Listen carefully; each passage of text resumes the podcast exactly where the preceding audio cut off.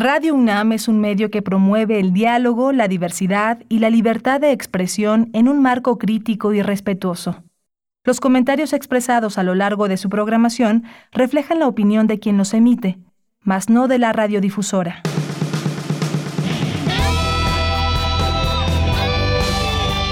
Prisma RU. Relatamos al mundo.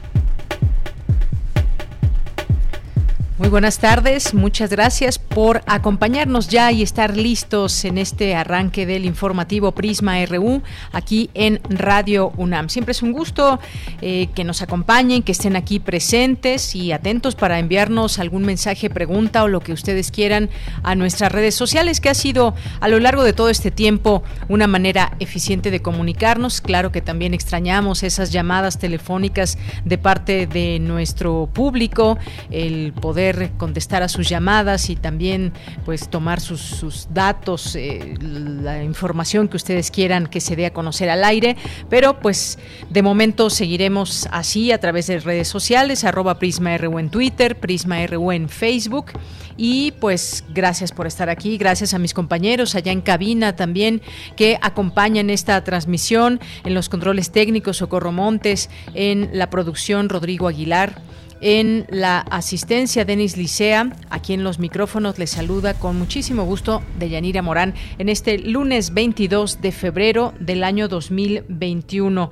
Y pues como siempre tenemos ya preparados temas para todos ustedes de coyuntura, temas universitarios, que por cierto ya se dio a conocer cuáles serán las siguientes alcaldías que siguen en la vacunación de adultos mayores y serán Iztacalco, Tláhuac y Xochimilco serán las siguientes alcaldías eh, de las que ha informado el gobierno de la Ciudad de México y también ya dan a conocer los centros de aplicación de estas eh, inyecciones. Y pues bueno, como les decía, son Iztacalco, que va a haber cuatro puntos, en Tláhuac también, eh, en Xochimilco, en Tláhuac tres puntos que se conocen hasta el momento, en Xochimilco dos puntos, hay capacidad de 4.200 dosis diarias por cada sitio y pues esta campaña comenzará el próximo 24 de febrero, el próximo 24 de febrero, en dos días, hasta el 5 de marzo. Esta vez la dosis que se aplicará será la de Sputnik V. Esta será la vacuna que se estará aplicando en estas alcaldías. Y para quienes no puedan trasladarse, habrá también brigadas móviles enfocadas a las personas de este sector que no puedan acudir a estas sedes por alguna razón en particular, sobre todo pues muchas personas sabemos que por la edad ya no pueden, ya no les es fácil trasladarse y se puede dar aviso para que puedan irlos a a vacunar a través de estas brigadas. Así que Tláhuac, Xochimilco e Iztacalco serán las siguientes alcaldías que comenzarán a vacunar a sus adultos mayores. Y bueno, pues importante dar a conocer esta información. Yo sé que muchos de otras de, otras eh, alcaldías ya están pues impacientes por ponerse esta vacuna y bueno, hay que recordar que esto no quiere decir que una vez aplicada la vacuna se pueda hacer una vida completamente eh, normal como se tenía. Los cuidados deben seguir, deben prolongarse y bueno, pues esta vacunación comenzará el próximo 24 de febrero y hasta el 5 de marzo y bueno, pues ojalá que de inmediato se dé... Eh, se continúe, se tengan más dosis y se puedan seguir vacunando las distintas alcaldías en la Ciudad de México. Bien, pues hoy aquí en el programa estaremos platicando de varios temas. Uno de ellos es un tema importante del cual hablar y tiene que ver con los señalamientos que hace la Auditoría Superior de la Federación en 14 dependencias federales que no fue posible aclarar o recuperar el gasto de 8.187 millones de pesos durante 2019. Eh, y bueno, siendo las Secretarías de Bienestar, Cultura y Salud las que mayores cantidades tienen por resarcir de acuerdo con los informes de la auditoría. Vamos a platicar de este tema, un tema que del cual se debe platicar, se debe analizar y comprender todo este eh, pues entramaje que se hace y estas peticiones y cómo y qué es lo que hace la Auditoría Superior de la Federación. Este tema lo abordaremos con Ernesto Bravo Benítez, doctor en Economía e investigador en el Instituto de Investigaciones Económicas. Y posteriormente vamos a platicar con la doctora Cristina Carrillo Prado, que es académica de la Escuela Nacional de Estudios Superiores, Inés UNAM León. Vamos a platicar con ella sobre la telemedicina, así como hablamos del, del teletrabajo, del home office, del trabajo en casa, eh, desde casa. Bueno, pues vamos a platicar ahora con, con ella sobre este tema de telemedicina cuántas personas, por ejemplo, no han recurrido ahora con esta pandemia a hacer citas vía internet, por ejemplo, eh, a través de Zoom o alguna otra aplicación. Así que hablaremos largo sobre este tema con la doctora. Y bueno, no es un tema nuevo, la telemedicina se viene aplicando desde aproximadamente hace una década, sin embargo, pues ahora ha recobrado mucho mayor importancia y pues necesidad ante la pandemia que vivimos. Vamos a platicar con ella de este tema. Vamos a platicar también ya en nuestra segunda hora del programa Prisma RU con el doctor Manuel Ruiz de Chávez. Él nos va a platicar sobre, pues ante la nueva realidad, hablemos de cultura médica.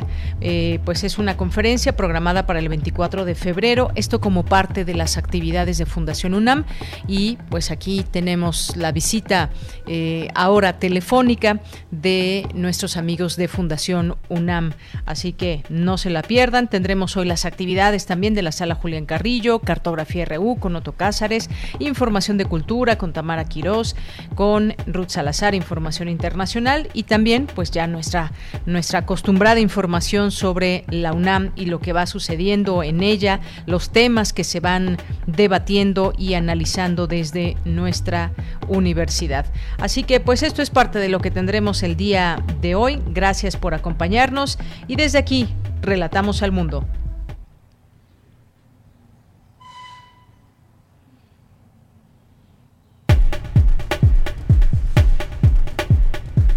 Y hoy lunes, lunes 22 de febrero del año 2021, en los temas universitarios, la Rectoría de la UNAM y el Patronato Universitario presentaron el programa de Racionalidad Presupuestal 2021, enfocado a la eficiencia, transparencia y ahorro durante el presente ejercicio.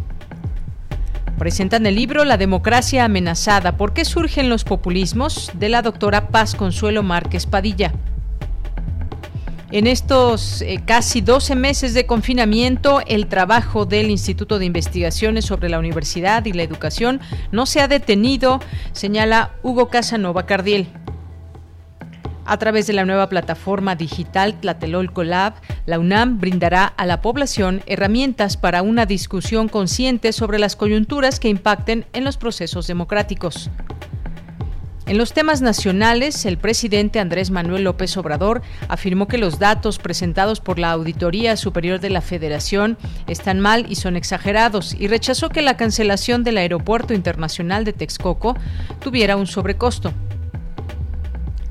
La Secretaría de la Función Pública rechazó haber obstaculizado el trabajo de fiscalización de la Auditoría Superior de la Federación en el marco de la revisión de la cuenta pública 2019. En otro tema, el primer mandatario López Obrador pidió al embajador de Canadá convocar a una empresa minera de su país instalada en Durango que se niega a pagar impuestos y que quiere litigar en instancias internacionales para que entre en razón. En su revisión del ejercicio fiscal 2019, el SAT encontró anomalías dentro del régimen de incorporación fiscal como contribuyentes mayores a 100 años o incluso fallecidos. Esta mañana comenzó la vacunación contra COVID-19 de personas de la tercera edad en el Centro Cultural y Deportivo Las Américas de Ecatepec esto allá en el Estado de México. Y en una rueda de prensa, la Asociación Nacional de Escuelas Particulares anunció que inician clases presenciales a partir del 1 de marzo de 2021. En materia internacional, en una nueva derrota para el expresidente de Estados Unidos, Donald Trump, la Corte Suprema se negó este lunes a anular un fallo que le ordena entregar sus declaraciones de impuestos a la Fiscalía del Estado de Nueva York. El embajador italiano en la República Democrática del Congo, Luca Atanasio, fue asesinado hoy en un ataque armado contra un convoy de la ONU en ese país, informaron fuentes del Ministerio de Asuntos Exteriores de Italia.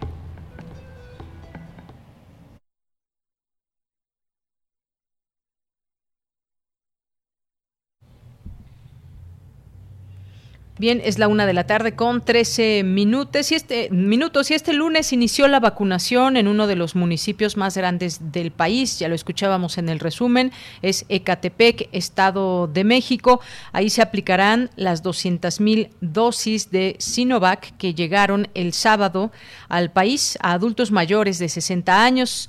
Por su parte, José Luis Salomía, director general de epidemiología, informó que hasta ahora se han aplicado 1.689.185 vacunas contra la COVID-19, pero solo 453.055 personas han recibido las dos dosis necesarias de la vacuna Pfizer para lograr la inmunidad.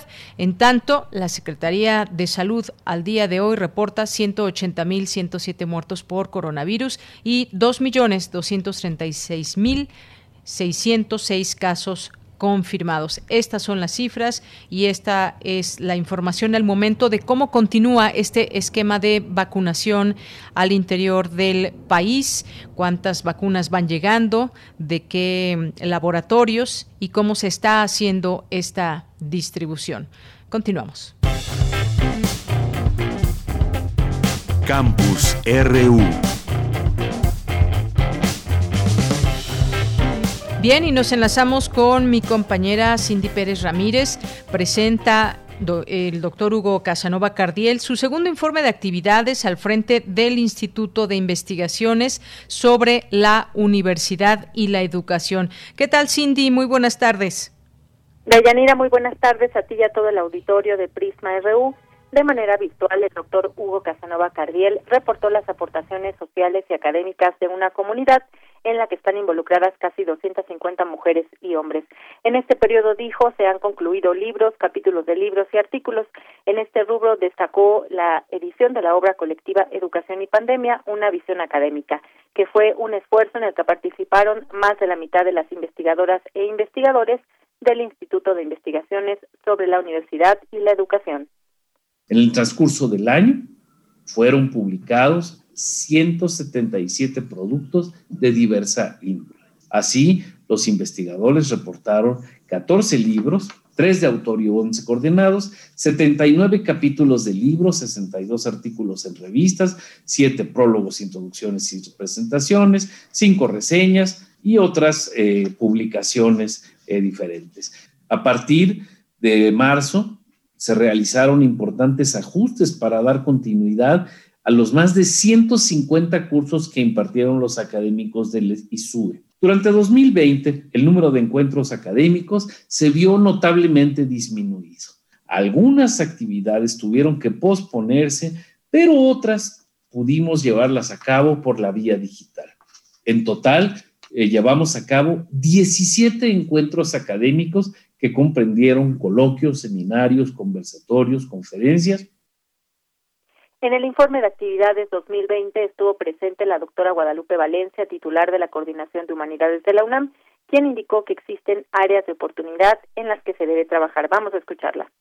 Como se ha reportado aquí, el funcionamiento del archivo histórico de la UNAM que la universidad ha encomendado al instituto ha resultado muy afectado debido a que su ejercicio requiere del trabajo presencial de los técnicos académicos que allí laboran. Cabe recordar que el 60% de la planta de técnicos académicos del ISUE trabaja en este archivo. Me ha parecido un tanto curioso el dato sobre el incremento en el número de, usuarios del archivo histórico, alrededor de 10.000 más, pero también me ha resultado inquietante la disminución significativa en las visitas virtuales. No me cabe la menor duda de que ya se está trabajando en averiguar y en estudiar a qué se debe este fenómeno, que se resolverá, porque si algo caracteriza al ISUE es la objetividad autocrítica para valorar sus logros y buscar nuevas estrategias, caminos y derroteros. Deyanira, otra de las menciones en el informe fue el micrositio El ISUE y la educación en tiempos de COVID-19, en el cual se alojaron diversos productos de la reflexión realizada por los académicos del instituto ante las problemáticas educativas que generó la pandemia de COVID-19. Esta es la información. Gracias, Cindy. Muy buenas tardes. Muy buenas tardes. Bien, pues este tema importante, esto como segundo informe de actividades en el Instituto de Investigaciones sobre la Universidad y la Educación, y que esto nos da pauta para seguir platicando eh, en, otro momento también, seguir haciendo ese balance de lo que ha sucedido en los últimos meses, prácticamente ya un año desde que pues se dejó de acudir a las aulas y se han implementado otras posibilidades de aprendizaje. Eh, este tema sin duda importante y que nace pues desde esta, desde esta posibilidad de conocer también este informe de actividades del doctor Hugo Casanova Cardiel. Vamos ahora con mi compañera Virginia Sánchez. Implementa la UNAM programa de racionalidad presupuestal 2021. Cuéntanos, Vicky, muy buenas tardes. Hola, ¿qué tal, de ella Muy buenas tardes a ti y al auditorio de Prisma RU. Considerando los objetivos generales de la Universidad Nacional Autónoma de México de impartir educación superior para formar profesionistas, investigadores, profesores universitarios y técnicos útiles a la sociedad, de organizar y realizar investigaciones sobre las condiciones y problemas nacionales, ampliar los beneficios de la cultura y que los planes y proyectos de la UNAM y su comunidad pues buscan contribuir la, en la construcción de una sociedad más justa, participativa y comprometida con el desarrollo económico, social y culturales y las medidas excepcionales que se han implementado ante la emergencia sanitaria en nuestro país, entre otras consideraciones, la Rectoría y el Patronato Universitario han emitido el programa de racionalidad presupuestal 2021, cuyo propósito se enfoca en la eficacia, en la eficiencia y transparencia del ejercicio y control de gasto, así como la rendición de cuentas para generar ahorros durante el presente ejercicio. Para ello, las entidades académicas y dependencias universitarias responsables de su presupuesto deben implementar las medidas conducentes para limitar a los mínimos indispensables el gasto destinado a las actividades administrativas y de apoyo sin que ello afecte su operación y cumplimiento de sus metas y objetivos para este 2021. Todo esto pegado a la normatividad establecida por la institución. Eh, asimismo, se deberán acatar los acuerdos emitidos por la Rectoría, principalmente los relacionados con la atención a la pandemia de COVID-19. En cuanto a las políticas de racionalidad en materia de servicios personales, prestaciones y estímulos, el programa establece que solo se autorizará la creación de plazas laborales para nuevos proyectos académicos o bien que se requieran para proyectos prioritarios y se cuente con disponibilidad presupuestal. En cuanto a las plazas académicas, también deberán contar con el dictamen aprobatorio de la Secretaría General de, la Universidad. Respecto al ejercicio de la partida de tiempo extraordinario y al de compensaciones al sueldo del personal administrativo y en el pago de servicios profesionales independientes, no podrá destinarse más del importe derogado durante el 2020. En el tercer punto relacionado con las políticas de racionalidad en materia de servicios y materiales de consumo, se reducirán los gastos de viáticos y pasajes aéreos, no se incrementarán los recursos para reuniones de trabajo y no se realizarán erogaciones para cubrir eventos de fin de año ni compras de obsequios, Tampoco se incrementa lo asignado para anuncios varios. Se autorizarán rehabilitaciones o remodelaciones en espacios donde se realizan actividades académicas o de investigación únicamente. No habrá adquisiciones de vehículos, salvo en caso de siniestros, robos y obsolescencia, y solo se aprobará la adquisición de telefonía celular en aquellas entidades o dependencias de nueva creación o proyectos prioritarios. Las entidades académicas y dependencias universitarias deberán implementar un programa en materia de ahorro y protección al medio ambiente, el suministro de energía eléctrica y de agua, así como establecer mecanismos de conservación y mantenimiento mobiliario y de equipos. Los titulares de las entidades académicas y dependencias serán los responsables de que se apliquen estas medidas, mientras que los secretarios administrativos, jefes de la unidad administrativa o delegados administrativos serán los responsables de coordinar y supervisar las acciones detalladas. Bueno, ella, en rasgos generales, esto es lo que eh, encontramos en este programa de racionalidad presupuestal 2021 emitido por la Rectoría de la UNAM y el Patronato Universitario. Bien, Vicky, pues muchas gracias por esta información. Buenas tardes, ella. Muy buenas tardes, pues importante que se hable también de todo esto, conocer, conocer de cerca esto que ha dado a conocer la UNAM, esta racionalidad presupuestal 2021, atendiendo a todos estos rubros que ya nos describía nuestra compañera en torno a este tema de la racionalidad y pues vamos a, seguir viendo todos estos, estos temas que sirvan para adecuar efectivamente eh, los presupuestos que vayan bien encaminados y que se utilicen eh, precisamente pues para, para, lo, para lo básico y quizás pues también priorizar actividades y muchas, muchas cosas que, que hay dentro de nuestra universidad que están ligadas pues sí desde desde gastos que, que, puedan ir para pues para viajes muchas veces viáticos que se requieren todo esto pues iremos viendo y, adaptándose pues la, la propia universidad a todo ello a esta racionalidad. Bien pues continuamos. Prisma RU relatamos al mundo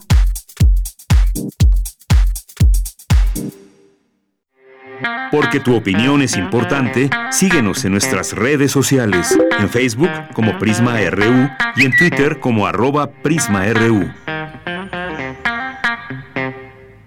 Bien, continuamos.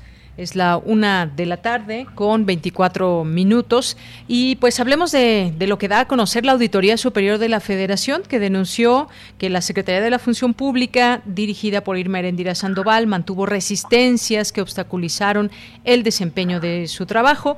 Recordar que la Auditoría Superior de la Federación es una entidad fiscalizadora superior de México donde eh, su función principal es llevar a cabo la fiscalización superior de la cuenta pública en su carácter de órgano técnico especializado de la Cámara de Diputados del Congreso de la Unión. Dio a conocer algunas informaciones la auditoría en torno a que se le ha negado el acceso al equipo auditor a instalaciones del órgano y pues de ahí derivan muchas cosas que eh, sin duda es preciso analizar. Se derivan además de opiniones, situaciones en las que pues siempre se debe privilegiar el tema de la transparencia y conocer pues más y a detalle sobre el dinero público. Ya es en la línea telefónica, agradezco mucho, nos toma esta llamada al doctor Ernesto Bravo Benítez, doctor en Economía e investigador en el Instituto de Investigaciones Económicas de la UNAM. Doctor Ernesto, bienvenido, muy buenas tardes. Señorita, muy buenas tardes. Gracias por la, eh, la invitación. Gracias a usted, doctor, por aceptar. Bueno, pues queremos queremos transparencia, queremos acabar con la corrupción, pero para ello no basta la voluntad, sino que pues hace falta que se exhiba la transparencia y se exhiba quién falla en esta cadena en todo caso. ¿Qué está pasando? ¿Qué ve usted con este caso, doctor? La auditoría es muy clara, señala que obstaculizan su trabajo. ¿Cómo ve usted? ¿Cuál es su análisis frente a esta situación? Gracias. Bueno, yo analicé el tema y efectivamente en el comunicado del eh, sábado eh, por parte de la Auditoría eh, Superior de la Federación se da un informe que es un informe, digamos, de la gestión gubernamental del 2019, que es muy importante porque es la primera de esta administración federal y es una auditoría muy completa, ¿verdad?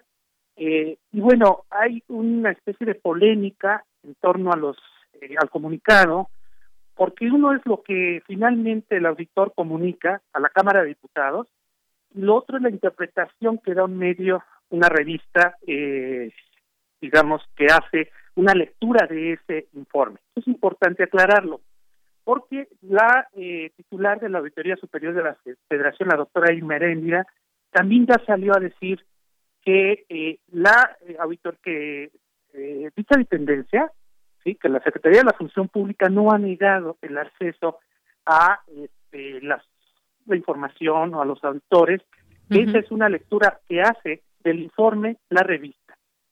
Al margen de quién finalmente tiene o no la razón, lo importante es que, como usted dice, Villanira, eh, un ejercicio de transparencia eh, del recurso presupuestal es más que necesario en este momento. Y me parece que para zanjar el diferendo entre las posiciones, ya sea de la Auditoría Superior de la Federación, la Secretaría de la Función Pública o incluso medios de comunicación, es que necesitamos reforzar esta, eh, digamos, esta labor, incorporando esta otra figura que se conoce como la Contraloría Social. Es decir, que la ciudadanía también se incorpore a las labores de fiscalización, más allá de informes que piden los ciudadanos directamente a la Auditoría Superior de la Federación, hay organismos en otros países de la sociedad civil que informes de este tipo finalmente también los analizan y emiten recomendaciones. De tal manera que, eh, bueno, final de, a final de cuentas, cualquier observación sea efectivamente zanjada, porque estamos hablando del uso de literalmente miles de millones eh, de pesos. Por ejemplo, en esta auditoría se están auditando cerca de dos billones de pesos producto de la federalización del gasto. Es decir, la Auditoría Superior de la Federación puede auditar el 85% del recurso presupuestal de los estados y el 72% de los municipios. Es decir, tiene una capacidad de auditoría verdaderamente este, inusitada porque se han ampliado estas capacidades y tenemos que ser muy atentos precisamente a estos informes, ¿verdad? Eh, entender también que el año de 2020 fue un año atípico en donde quizás muchas de las observaciones no se pudieron tampoco zanjar de manera convencional precisamente por la condición sanitaria que estábamos viviendo. Pero, pues ya, eh, teniéndose las condiciones, digamos, de operación, pues todas esas observaciones tendrán que ser zanjadas. Estamos hablando de una auditoría, digamos, forense, ex post, ¿sí? Y, este, bueno, pues se tienen finalmente los mecanismos para que se acrediten todas esas observaciones y en caso de que esto no sea así, bueno, pues la Constitución norma todo esto en el artículo 108 y sobre todo el 111 constitucional para el fincamiento de responsabilidades una vez que efectivamente se ha demostrado, digamos, eh, alguna malversación de eh, una parte del presupuesto. Bien, eh, doctor, en todo esto, pues es importante justamente entender también todos estos canales y cómo, cómo funcionan. Hay, hay un dato que se da y es que otra de las, una de las resistencias denunciadas por la auditoría fue la negativa a la entrega de información y documentación que se solicitó, en específico la correspondiente a expedientes generados por quejas, denuncias y peticiones ciudadanas por presuntas faltas administrativas y estamos hablando, hay que mencionarlo, del año 2019, según este, esta información que da a conocer la, la Auditoría Superior de la Federación. Y bueno, pues ¿cómo, cómo se avanza en todo esto, doctor, en este, digamos, cómo decirlo, cómo describirlo un poco eh, ese atorón, digamos, de que no está fluyendo la información a decir de la Auditoría Superior. Eh, ¿Cuál debe ser este camino, digamos, para desenmarañar cualquier em, pues situación encaminada a tener una transparencia en la información. Sí, este, aquí es importantísima la concurrencia institucional. Los órganos auditores tienen que estar en correspondencia, en una comunicación directa con los titulares de los organismos auditados y, por supuesto, con las áreas más en particular, sobre todo las que eh, manejan recursos, de tal manera que haya una fluidez de la información y esto finalmente está tipificado, ¿eh? No es que las dependencias gubernamentales no pueden negar la información, por ley están obligados, ¿verdad? Y en caso de que suceda eso, la auditoría tiene que levantar las actas administrativas respectivas donde quede constancia efectivamente de que hubo una negativa a el acceso a la información. Con base en eso, pues ya se pasan a otras instancias para eh, ejercer plenamente el derecho que se tiene por parte de la auditoría a la fiscalización. No olvidar que también se tiene el artículo sexto constitucional de transparencia y acceso a la información. En ese sentido, también la Auditoría Superior de la Federación eh, está poniendo a disposición de la ciudadanía, eh, digamos, la posibilidad de consultar muchas de estas eh, observaciones y auditorías efectuadas y en ese sentido, bueno, creo que mayor transparencia abona finalmente para que esta gestión pueda desarrollarse con mayor fluidez y entender que ambas partes, tanto el órgano fiscalizador como los entes fiscalizados, tienen que tener sensibilidad porque estamos hablando de un tema central, ¿verdad?, para la salud de la República es la transparencia en el uso de los recursos escasos para un país en vías de desarrollo. ¿Sí?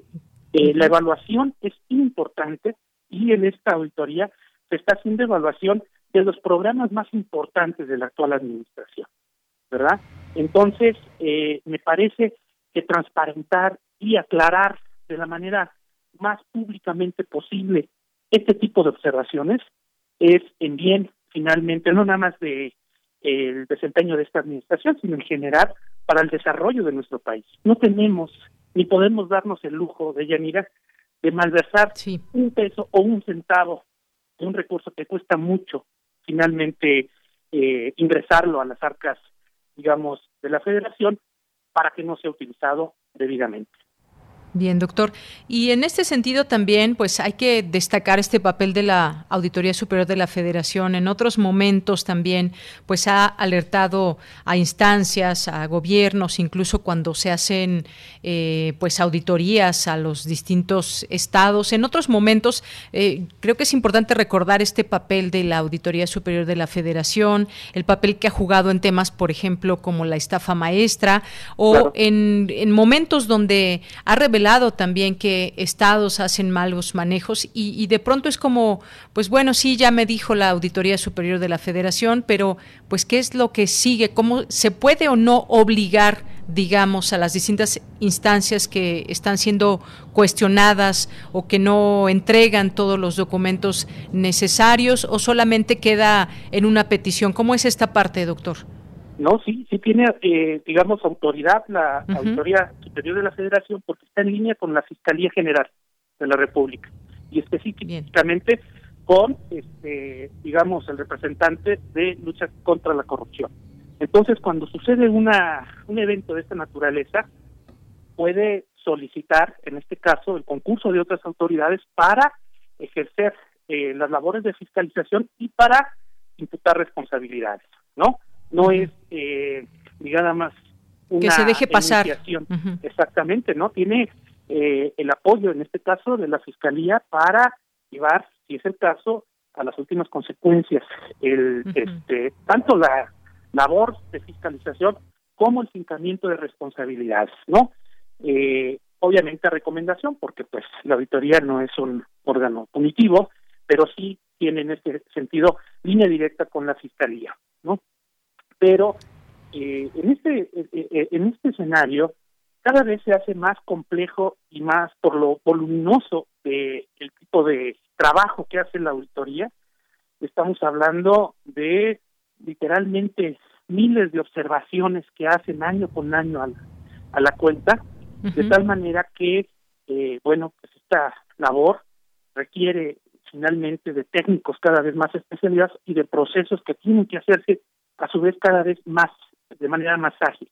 En ese sentido, incluso la universidad ha ayudado, ¿sí? en el marco de la autonomía, por ejemplo, para la referenciación, la georreferenciación del ejercicio del gasto.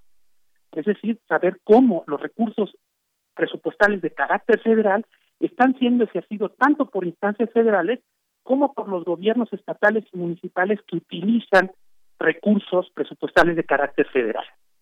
¿No?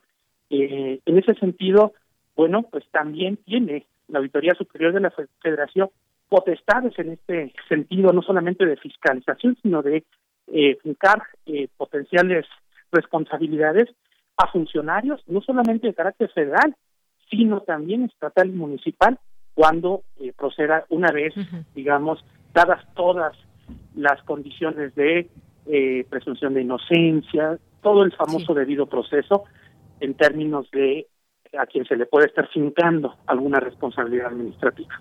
Bien.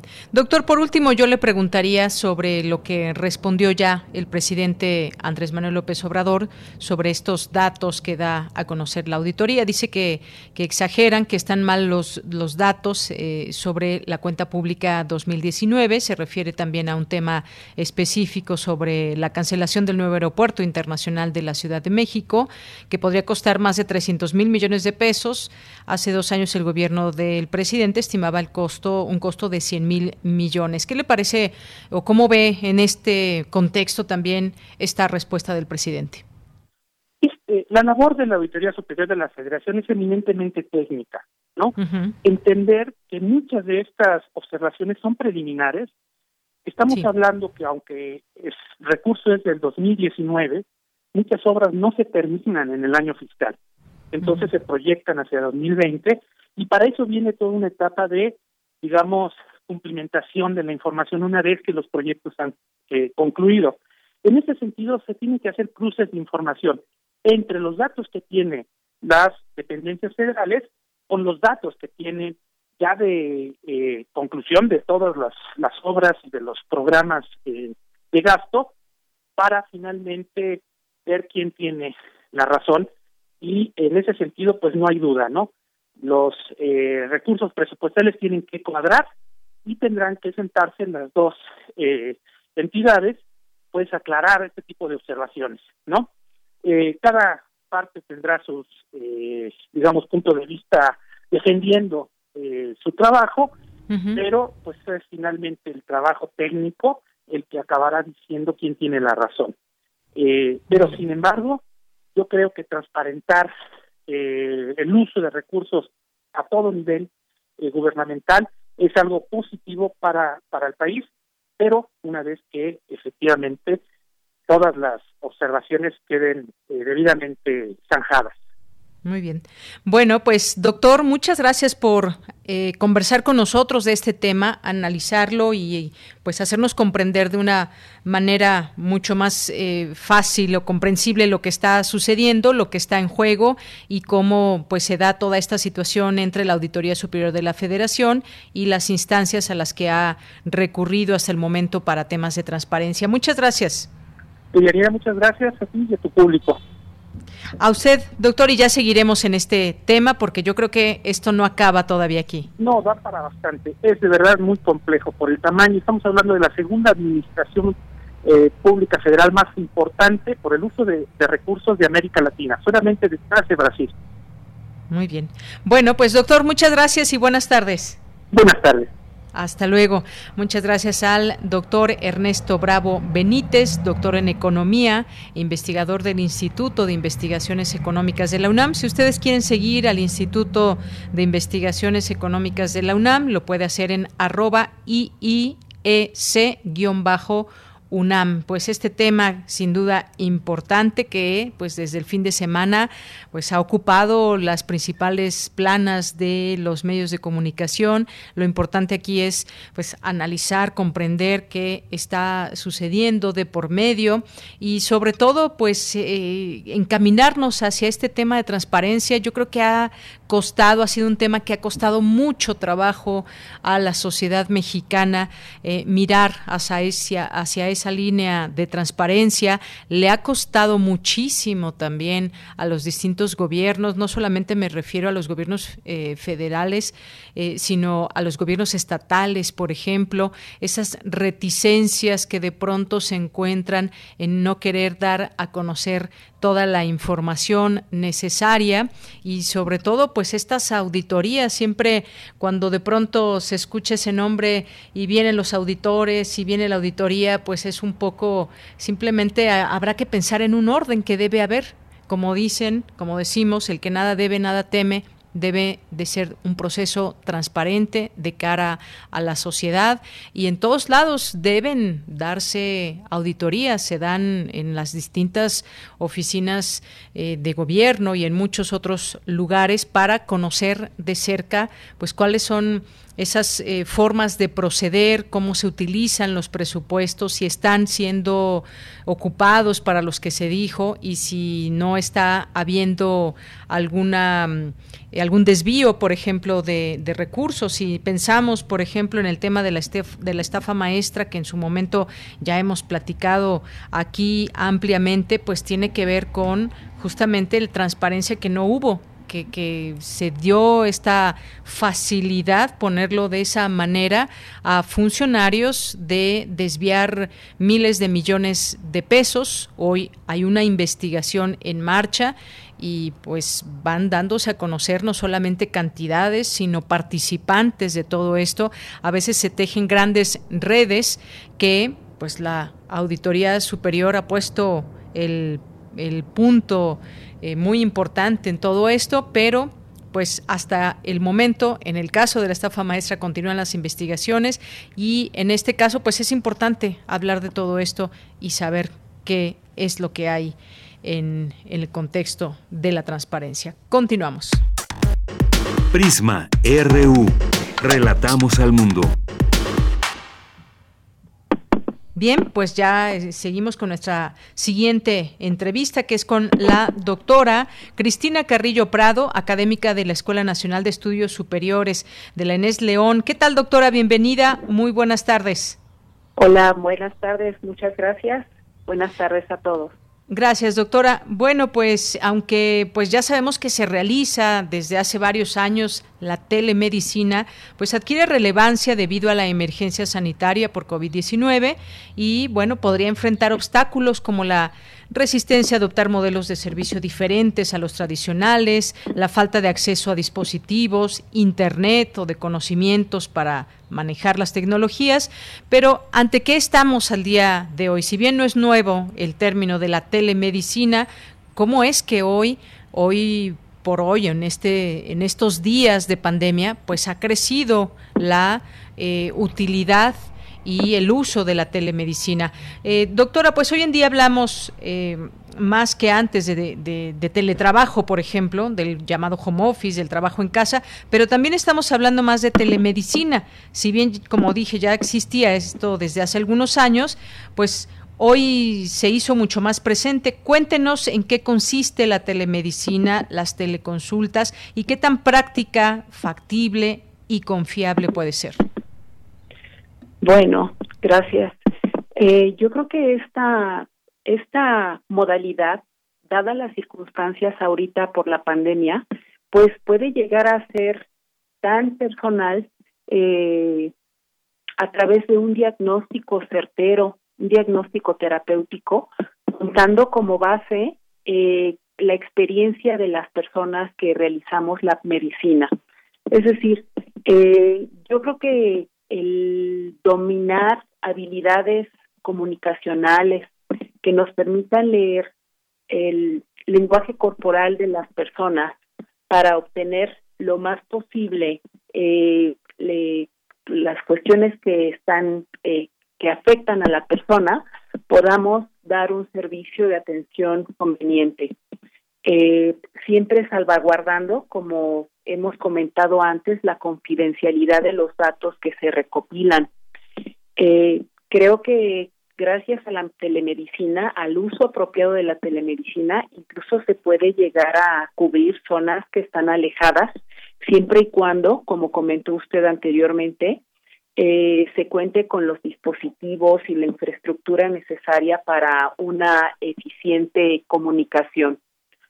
Y bueno, y también el el conocimiento del manejo de la tecnología, un soporte médico adecuado. Exactamente. Y bueno, algo que quizás eh, pueda ser un poco inquietante o que, o que la gente se pregunte, bueno, pues no, no es lo mismo de pronto el, cuando pensamos en, en alguna cita médica o cuando pensamos en un doctor, pues pensamos en ir normalmente a un consultorio porque pues eh, te puede inspeccionar mucho más eh, fácil, revisar alguna parte del cuerpo que te esté afectando, ya sea la garganta, el estómago, eh, revisar si tienes algún dolor. ¿Qué tan efectivo puede ser estar frente a un dispositivo, teléfono o computadora? ¿Cómo adquirir esa confianza por parte de la persona que recurre a la telemedicina? Pues como comentaba anteriormente, yo creo que se basa mucho en la experiencia clínica del cada de cada especialista. Mire, eh, la telemedicina es una modalidad que se aplica, que es mediante las tecnologías de información que nos permite prestar a nosotros los servicios de atención en sus casas o brindando asistencia en lugares remotos donde no se puede acceder al servicio o en estos casos por disminución de un riesgo de contagio a final de cuentas. Eh, por ejemplo, hay eh, pacientes que son abordados principalmente en fisioterapia, con pacientes secundarios de accidentes cerebrovasculares, parálisis cerebral, lesión cerebral, eh, lesión medural, entre otros, donde a través de indicaciones eh, personalizadas y específicas se le pueden dar este indicaciones básicamente a las personas para que realicen su trabajo en casa. Creo que sí tenemos una buena oportunidad eh, ahora para, para seguir trabajando con este medio. Bien, y, justamente temas como el que usted acaba de mencionar, el de la terapia física, por ejemplo, esto que, pues, cómo, cómo se implementa ahora a través de la telemedicina. Y, por ejemplo, ahora se habla mucho de, por ejemplo, de, las diversas secuelas eh, post-COVID-19 que pueden afectar eh, a nivel pulmonar, cardiovascular, renal, neurológico, y la gente debe seguir una, digamos, una, una terapia. Esto también pues lo puede llevar a cabo ahora a través de la telemedicina, sobre todo si pensamos en eh, apoyarnos e intentar pues cortar los contagios que se pueden dar en, lugares cerrados, que pues muchas veces estas terapias eh, físicas se dan en espacios eh, cerrados. de alguna manera, ¿usted cómo ve cuando las personas dicen es que la telemedicina puede deshumanizar la atención?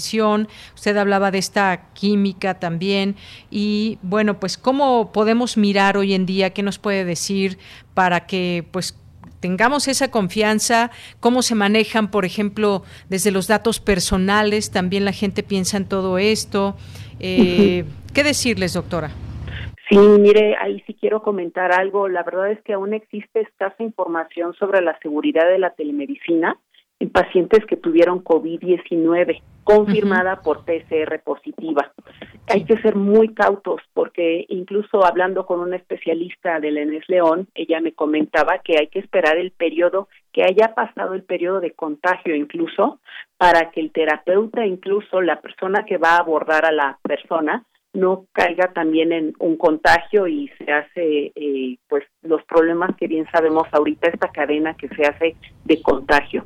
Entonces, lo que es cierto es que aún existe escasa información sobre la seguridad del uso de la telemedicina en pacientes que tuvieron COVID, porque además hay que monitorizar otros aspectos que no se pueden y que las personas no necesariamente cuentan con los eh, dispositivos, por lo menos un oxímetro para darnos a dejarnos ver qué hay. Se pueden dar indicaciones, sí, pero yo creo que ahí sí tendríamos que, ser muy cautos. Eh, eh, respecto a las secuelas que presentan estas personas, eh, sí, están identificadas hasta 50, 55 eh, secuelas, ya sea lo que usted dijo que se afecta a nivel pulmonar, cardiovascular, renal o neurológico. Sin embargo, insisto, sí tenemos que ser aún cautos con el abordaje a través de la telemedicina con pacientes este, eh, con, contagiados por COVID. Así es. Bueno, pues esto por, por una parte. Ya para terminar, eh, doctora, pues también, eh, pues está más allá del asunto de la tecnología, pues también debe haber un vínculo que se establezca entre el paciente y el terapeuta, que el paciente el terapeuta, por supuesto, también se sientan en, confianza de estar generando una posibilidad de, de, atención. Y sobre todo, pues en algún momento va a pasar todo esto y volveremos a los consultorios médicos de manera normal, pero hay zonas en las que la telemedicina pues debe seguirse eh, dando, dado que pues muchas veces les es difícil viajar para recibir los servicios médicos, es decir, la telemedicina es algo a lo que ya debemos mirar de una manera cotidiana. Claro, así es. Sí, de hecho, bueno, al igual que en el caso de los profesionales en la salud, los pacientes, lo que es cierto es que también se benefician de menor riesgo de contagio de infecciones a través del uso de la telemedicina. Esto a través de evitar los desplazamientos para realizar las sesiones, por ejemplo, de terapia. Y bueno, pues ya será cuestión a través de plataformas de rehabilitación digital eh, que los pacientes tendrán un contacto más directo con, nosotros, con los profesionales, para tener un, una retroalimentación constante y que contribuyan además a una mayor tranquilidad y confianza mutua. Muy bien, pues doctora, le agradezco mucho haber estado aquí con nosotros en Prisma RU de Radio UNAM para platicarnos sobre la telemedicina, su importancia en estos tiempos y además también pues eh, no solamente en estos tiempos, sino ha llegado para quedarse la telemedicina porque también es una herramienta importante para muchas personas y comunidades. Muchas gracias. Gracias a usted. Buenas tardes. Muy buenas tardes, hasta luego, doctora Cristina Carrillo Prado, académica de la Escuela Nacional de Estudios Superiores en ES UNAM León. Continuamos. Sala Julián Carrillo presenta.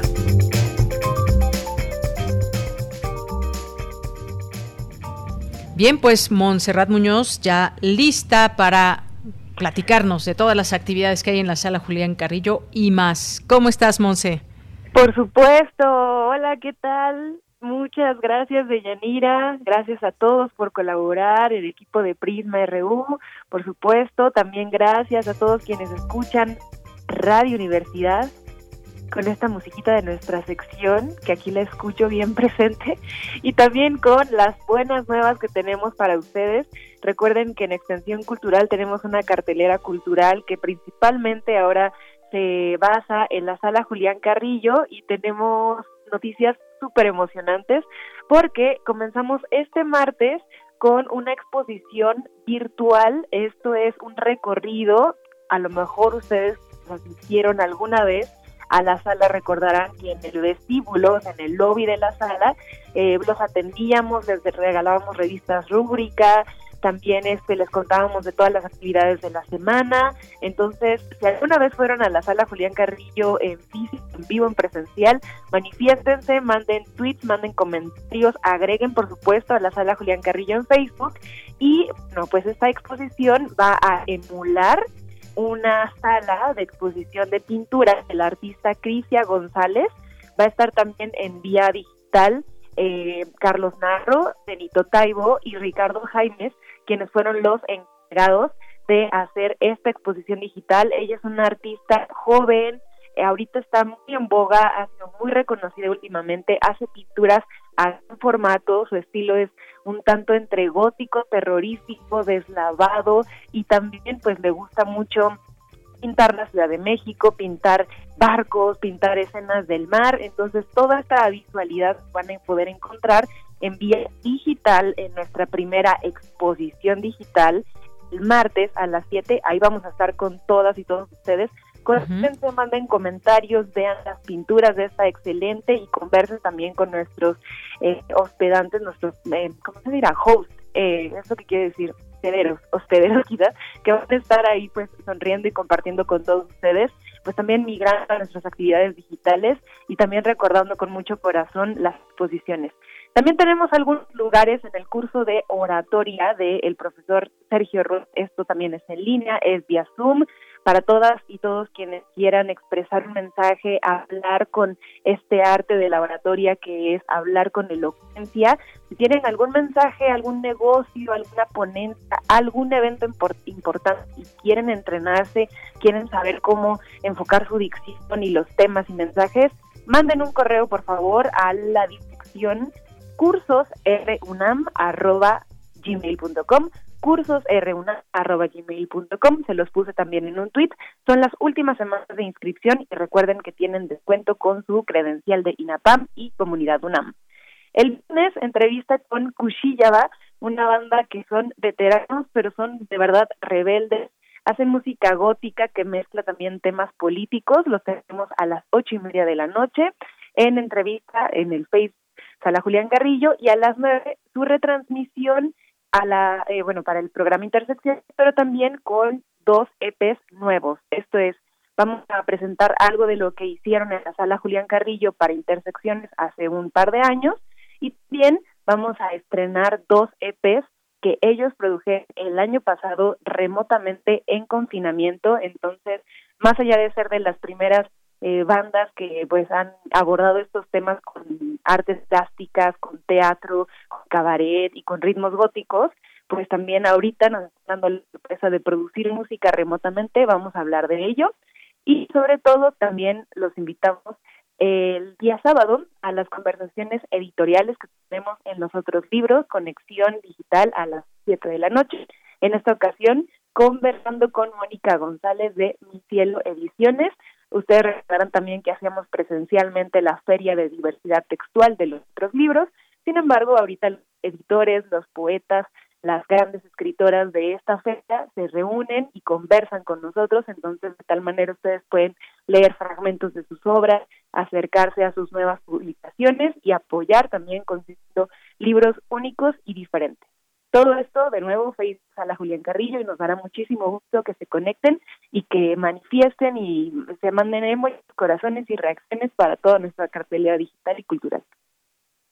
Muy bien, pues Monserrat Muñoz, muchísimas gracias por eh, mantenernos informado de lo que pasa en la sala Julián Carrillo, bueno, virtualmente, obviamente, y todas estas conversaciones que nos convidan y que pueden encontrarlas ahí en el Facebook de la sala Julián Carrillo, los cursos también, virtuales y demás, pues muchísimas gracias, como siempre, como todos los lunes, y por ahí te vemos en el Facebook, por supuesto.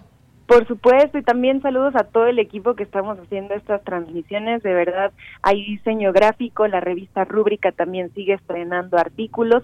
Síganos también en redes sociales, estamos concentrándonos vía Facebook y en Twitter les pongo también más información del curso y del grupo maravilloso para que vayan a buscarlos y se den un clavado en esta sonoridad y en esta sensorialidad también digital y virtual. Nueva virtualidad, nueva amorosidad también mando un abrazo sonoro. Muy bien, pues muchísimas gracias, Montserrat Muñoz. Buenas tardes. Gracias, que estén muy bien. Igualmente. Muchas gracias y pues así iniciamos también con estas actividades que pues si no las anotaron están en, el Facebook de la sala Julián Carrillo y pues vamos a irnos a un corte porque ya son las 2 de la tarde y regresaremos a la segunda hora de Prisma RU a leer sus comentarios, a mandarles saludos, a escuchar un poquito de música, así que volvemos en poco tiempo. Tu opinión es muy importante. Escríbenos al correo electrónico prisma.radiounam@gmail.com.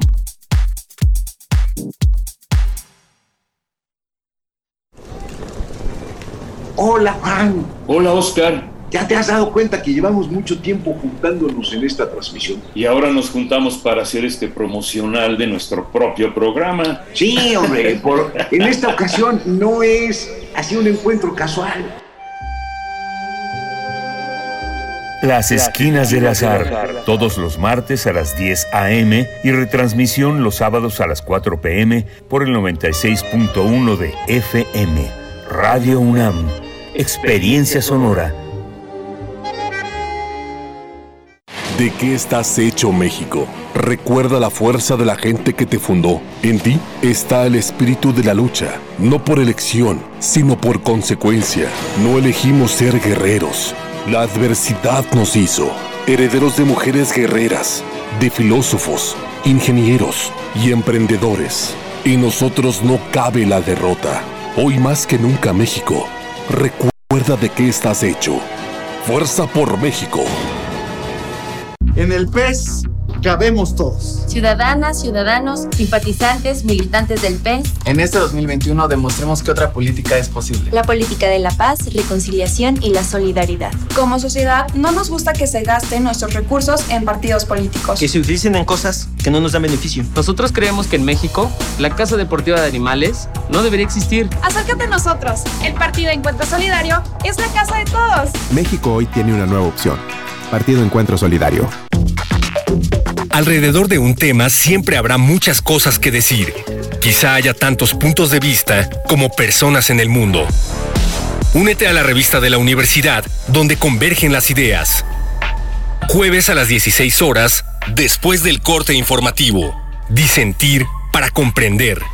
Radio UNAM, Experiencia Sonora. Gracias por el super, mija. Saliste para ayudar a otros. Doctora Ruiz. Saliste por tu compromiso con tu comunidad. Ya quedó listo su Saliste para que todo siga funcionando bien.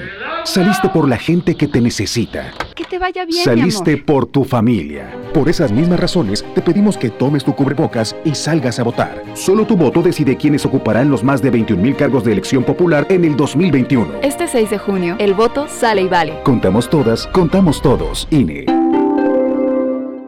gel, cubrebocas, sana distancia, desinfectar las compras del súper, lavado frecuente de manos. Porque queremos que sigas cuidándote, ya puedes revisar en línea la lista nominal de electores. Hazlo en listanominal.ine.mx o en Inetel 804-33-2000. Tienes hasta el 10 de abril. Y si no estás en la lista nominal, pide una rectificación en nuestros módulos. El 6 de junio, el voto sale y vale. Contamos todas, contamos todos. INE. Porque tu opinión es importante, síguenos en nuestras redes sociales, en Facebook como Prisma RU y en Twitter como arroba PrismaRU.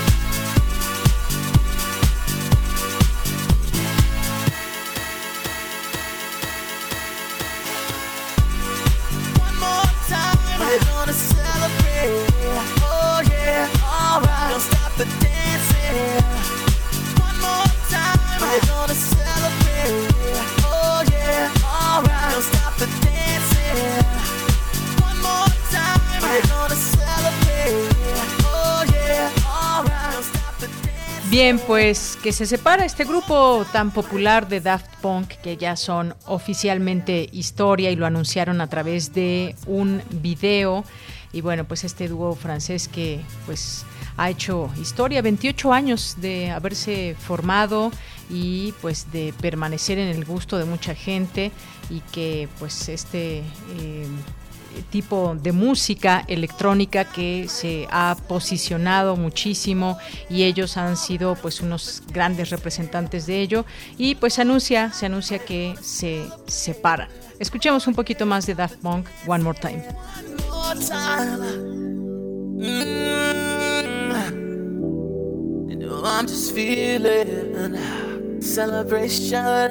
Tonight.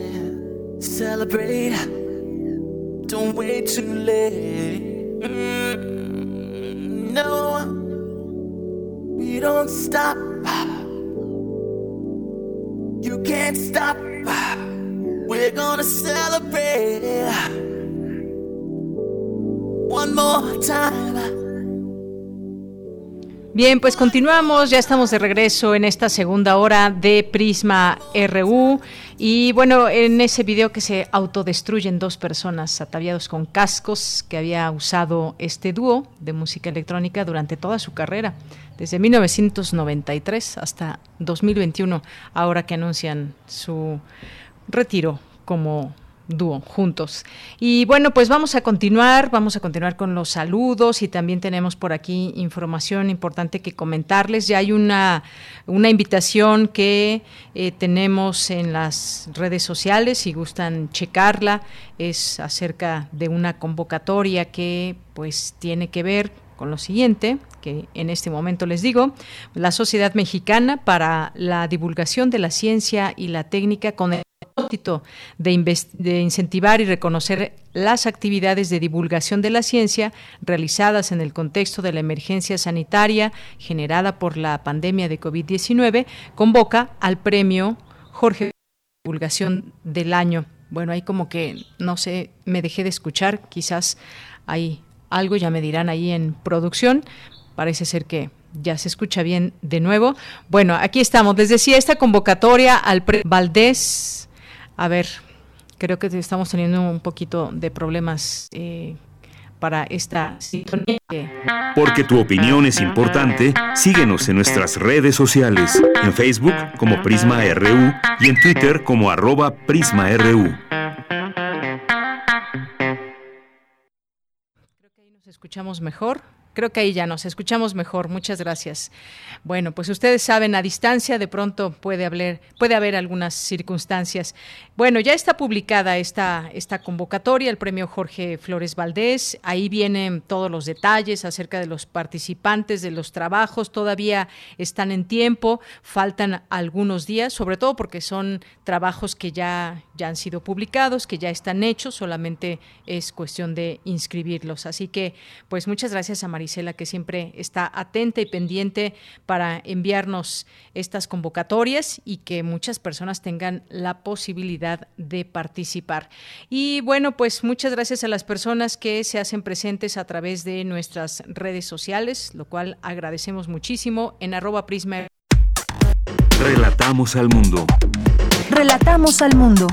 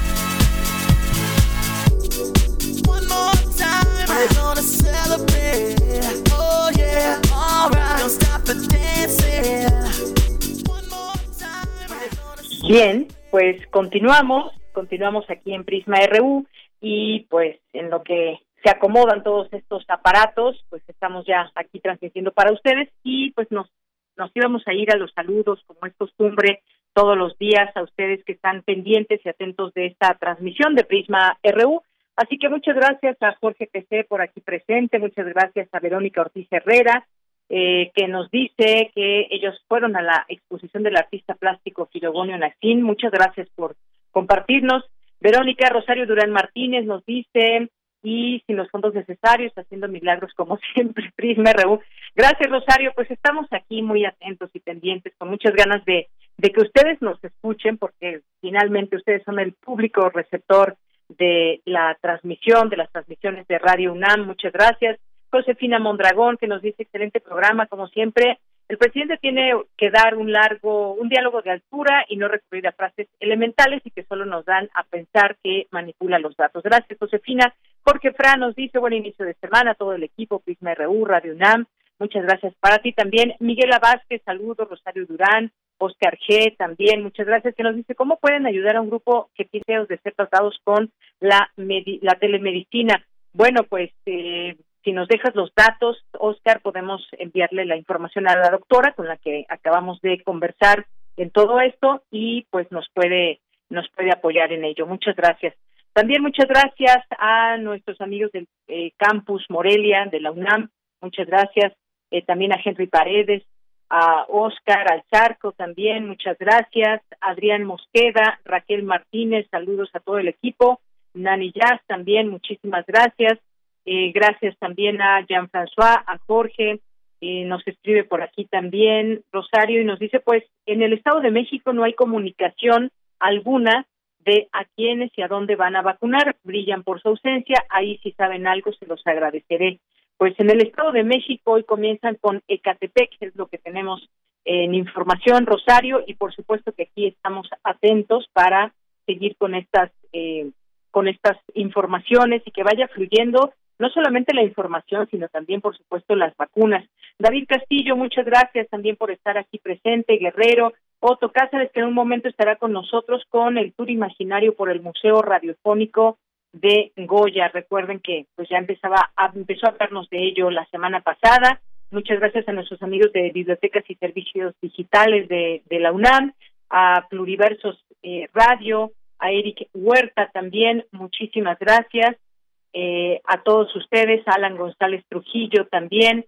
Muchas gracias a quienes se van comunicando con nosotros, a Abimael Hernández, a Roberto Quirós, a Alejandro Toledo, a Alex Ramírez, a Aurelio García, eh, a la Coordinación Universitaria para la Sustentabilidad y a todos ustedes que se van sumando a esta transmisión. Bueno, pues nos vamos a la información con mi compañera Dulce García a través de la nueva plataforma digital Tlatelolco Lab.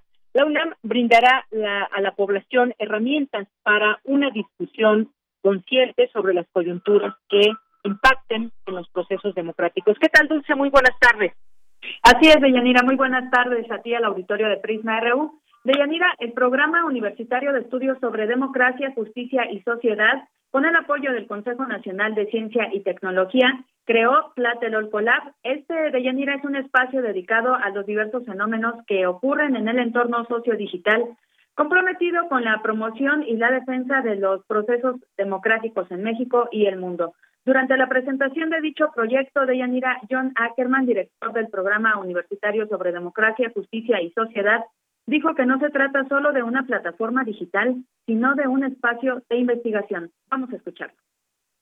Con análisis muy profundo de varios estudios de caso eh, este, que hemos estado llevando a cabo durante el último año y, y, casi unos 16 meses realmente, esto ya refleja el trabajo del equipo de trabajo, hay un estudio de caso, por ejemplo, sobre eh, este, todo el fenómeno mediático de redes y en la calle, en la realidad, sobre el tema del el gasolinazo hace unos años, sobre las elecciones de 2012, 2018, sobre el tema del COVID. Este, toda la disputa de narrativas, diferentes intereses, información falsa que se manejó y se sigue manejando en el contexto del COVID. Este laboratorio digital por la democracia combina investigación científica con un intenso trabajo de divulgación. La intención de Yanira es proporcionar a la población herramientas para su participación en espacios digitales.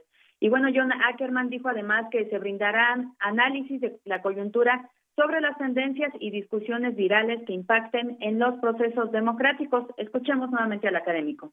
Estamos lanzando también en este momento otro documento que es nuestra propuesta metodológica para compartir y para debatir con la comunidad en general y es nuestro esfuerzo para contribuir al debate, la discusión y además a la práctica. Lo estamos aplicando en estos estudios de caso. Está en esta pestaña de herramientas en nuestro sitio un este, espacio que se llama Caracol Ciudadano, donde ya, ya puedes empezar a, a entrar los ciudadanos a consultar diferentes hashtags y cuentas para conocer cómo se mueven específicamente en Twitter. Y bueno, la plataforma de Tlatelolco Lab, Laboratorio Digital por la Democracia, continúa en construcción, pero ya puede ser consultada en la página del Programa Universitario sobre Democracia, Justicia y Sociedad. Esta página de Yanira es www.puedjs.unam.mx. Es el reporte de Yanira. Gracias Dulce y pues a conocer esta plataforma digital que ya pues nos cuentas de nombre Tlatelolco Lab y donde la UNAM participa y brindará pues estas herramientas, distintos procesos democráticos. Gracias Dulce. Gracias a ti, muy buenas tardes. Muy buenas tardes. Bien, pues ahora nos vamos con Cristina Godínez. Presentan el libro La democracia amenazada. ¿Por qué surgen los populismos? Adelante, Cristina. Hola, ¿qué tal, Deyanira? Un saludo para ti y para el auditorio de Prisma RU. El Centro de Investigaciones sobre América del Norte de la UNAM organizó la presentación de La democracia amenazada. ¿Por qué surgen los populismos? Material de la doctora Paz Consuelo, en donde ella intenta dar respuesta a cuestionamientos en torno a si la democracia está amenazada hoy en día o si es el populismo un retroceso indiscutible para la democracia. En mi libro lo que digo es que hay una relación importante entre la teoría y la práctica.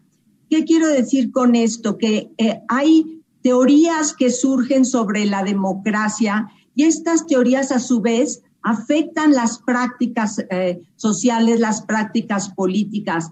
¿Por qué? Porque una teoría nos puede hablar de la necesidad, por ejemplo, de la rendición de cuentas. Y entonces esto va a hacer que eh, en, en diversas sociedades se empiece a exigir la rendición de cuentas. En la presentación, la doctora Silvia Núñez, de la UNAM Los Ángeles, señaló que en este material la autora se dio a la tarea de realizar una exhaustiva revisión de los grandes teóricos que abordan el tema de la democracia. Y demuestra sin duda alguna el gran conocimiento y la pasión de su autora por el estudio de la democracia. Celebro como punto inicial de mi comentario que sea una obra abordada con lujo de paciencia por una mujer, demostrando que cada vez hay más mujeres con gran experiencia que entran a temas de debate aún muy marcados por la masculinidad. Por su parte, Benjamín Juárez Echenique, de la UNAM Boston, dijo que al analizar las elecciones de 2000 y 2016, la autora nos ofrece un espejo donde vemos nuestra realidad actual. No solamente Estados Unidos, sino la relación que podemos ver entre populismos en otros eh, países y desde luego en América Latina y desde luego en México. Dianira, este es mi reporte. Buenas tardes. Gracias, Cristina. Muy buenas tardes. Nos vamos ahora a las breves internacionales con Ruth Salazar. Internacional RU. El director general de la Organización Mundial de la Salud, Tedros Adhanom Ghebreyesus, denunció este lunes que algunos países ricos están socavando el reparto global de vacunas anti-COVID y les instó a replantearse las revisiones a la alza de sus acuerdos con las farmacéuticas, ya que esto repercute negativamente en los países que participan en el Fondo de Acceso Global para Vacunas COVID-19, COVAX el gobierno de Reino Unido comenzará su desescalada del confinamiento, uno de los más estrictos a nivel mundial el próximo 8 de marzo de forma paulatina con la reapertura de las escuelas y los colegios, en un proceso que constará de cuatro fases y que se completaría para el 21 de junio, que progresará siempre y cuando la campaña de vacunación siga su ritmo actual y no aparezcan nuevas variantes que alteren los planes, explicó el primer ministro británico Boris Johnson el bloqueo de Internet, el corte de calles y las amenazas de la Junta Militar del uso de la fuerza letal no impidió este lunes que cientos de miles de personas salieran a las calles de todo Myanmar en la mayor jornada de protestas contra el golpe de Estado, tras un fin de semana trágico en el que dos personas murieron por disparos de la policía. La Unión Europea aprobó hoy nuevas sanciones contra Venezuela, añadiendo a 19 personas a su listado tras las elecciones del pasado 6 de diciembre que los países del bloque no reconocen, ya que consideran que no cumplieron los estándares democráticos. En total, la lista incluye a 55 personas, entre ellas a la vicepresidenta Delcy Rodríguez y a Diosdado Cabello, número 2 del presidente Nicolás Maduro. Por su parte, el ministro de Defensa de Venezuela, Vladimir Padrino, reveló este lunes un intento de un supuesto ataque por parte del gobierno de Colombia. El ministro detalló que tienen reportes de que la inteligencia colombiana contactó al capitán militar venezolano Ronald Marrero Lozano para intentar obtener información de la aviación militar del país caribeño y agredir su soberanía. El candidato correísta Andrés Arauz denunció supuestos intentos por retrasar la segunda vuelta electoral en Ecuador, tras conocer que la Fiscalía busca recolectar el contenido digital de la base de datos que administra el sistema informático electoral y la pretensión de la Contraloría de realizar una auditoría al mismo. El secretario de Estado de Estados Unidos, Anthony Blinken, advirtió en su primera intervención en la conferencia de desarme de Ginebra sobre los provocativos y peligrosos programas de desarrollo de armamento en China, país al que le pidió mayor transparencia en la materia. Porque tu opinión es importante, síguenos en nuestras redes sociales, en Facebook como Prisma RU y en Twitter como arroba PrismaRU. Son las 2 de la tarde con 22 minutos y pues vamos a poner en contexto este tema con nuestros amigos de Fundación UNAM que ya nos acompañan aquí eh, como es costumbre en este espacio y pues hablemos de cultura 2020-2021, las distintas actividades que han emanado de esta iniciativa de Fundación UNAM y que tiene por objetivo la difusión de la cultura con diversas personalidades de nuestra universidad. La cultura, como sabemos, abarca muy diversos campos, el diálogo como expresión esencial. Ante la nueva realidad que vivimos se desarrollan distintas culturas como la ecológica, médica, científica, humanista, jurídica, diplomática. Tienen mucho que decir al respecto. Y ya tenemos en la línea telefónica en esta ocasión al doctor Manuel Ruiz de Chávez, que es médico cirujano por la UNAM y maestro en Ciencias de Medicina Social por la Escuela de Higiene y Medicina Tropical de Londres. ¿Qué tal, doctor? ¿Cómo está? Muy buenas tardes, bienvenido. Muchas gracias, Deyanira. Me da gusto saludarle y especialmente participar en su programa. Muchas gracias, doctor. Pues le vamos a pedir que nos propuestas para conferencia que está programada para el 24 de febrero. Cuéntenos, por favor. Mire, desde luego este próximo miércoles 24, en esta nueva serie Hablemos de Cultura 2020-2021 que organiza nuestra Fundación UNAM, presidida por Dionisio Mir, y que desde luego le ha dado una perspectiva muy interesante al proyectarle y empezar a hablar desde diferentes aspectos de, de la cultura. Justamente este miércoles hablaremos de la cultura médica. Y para ello, bueno, pues agradezco la deferencia del maestro Alberto Domingo Vital, que me diera la oportunidad de participar y coordinar la sesión que estará a cargo fundamentalmente del maestro del doctor Germán Fajardo Dolci, nuestro director de la Facultad de Medicina, y por otro lado una destacada médica mexicana, la doctora Guadalupe Guerrero Avendaño. Ella, directora del Hospital General de México, y que para mí eso representa una gran oportunidad, dada la personalidad de Germán y de Guadalupe. Ambos hoy en día tienen un papel muy relevante en lo que es la pandemia, el COVID-19. Así es, doctor. Y bueno, atendiendo a este tema justamente de lo que podremos ver y escuchar el próximo miércoles, ante la nueva realidad, hablemos de cultura médica.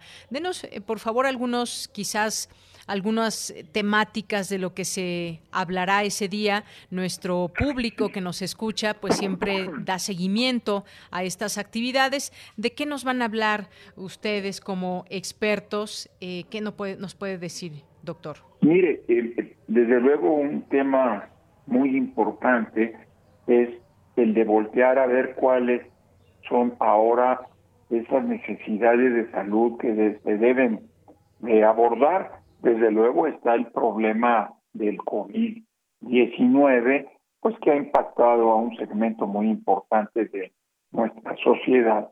Pero al lado de eso están surgiendo y hay necesidades de salud que deben de ser atendidas en nuestra población infantil y desde luego también en nuestros adultos mayores. No podemos soslayar temas también en que deben de voltearse a ver, eh, revisarse temas de violencia o drogadicción. Creo que ante las circunstancias que está viviendo nuestra sociedad hoy en día, es un tema que no podemos eh, soslayar. Pero a un lado de ello han surgido retos muy importantes, instrumentos con los que estamos abordando, están eh, manejando los problemas de salud, que son las plataformas digitales.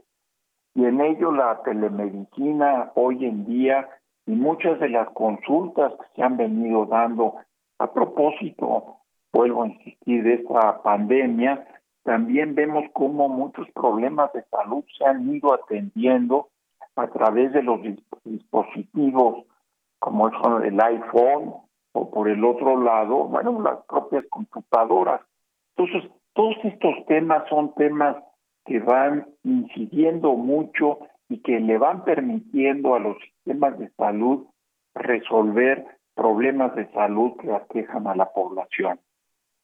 Nuevos modelos tendremos que encontrar, nuevos modelos de salud pública, de salud escolar y desde luego, bueno, pues la, la parte muy importante que conoce bien el doctor Fajardo es la de la formación, la capacitación, la actualización de nuestros médicos y especialmente en aquellos que están en la trinchera atendiendo los problemas de COVID.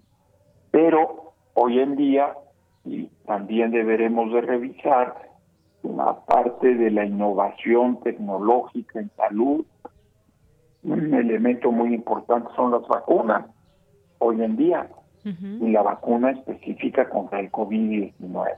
Esta es una tarea que hoy en día nuestra sociedad está inmersa, tenemos que responder y tenemos que apoyar eh, su instrumentación y que se atienda a quienes la necesitan, como los adultos mayores, nuestros colegas médicos que están en la trinchera, en fin, es, este tema de la cultura médica es tan vasta, tan amplia, que tenemos también que seguir concertando acciones con segmentos de la sociedad, del sector privado en la medicina, y por otro lado también la sociedad debe de ser, la, la gente debe ser muy activa, consciente, debe de tener una cultura médica para poder resolver estos problemas de salud que nos aquejan.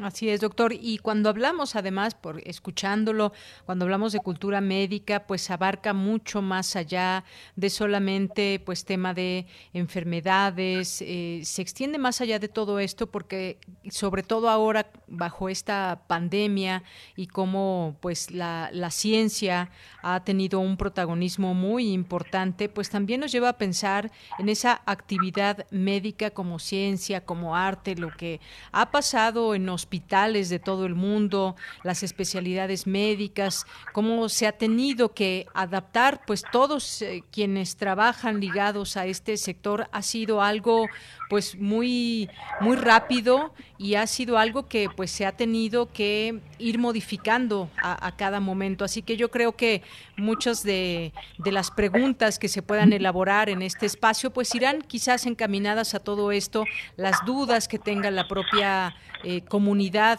en torno a lo que significa la cultura la cultura médica, doctor.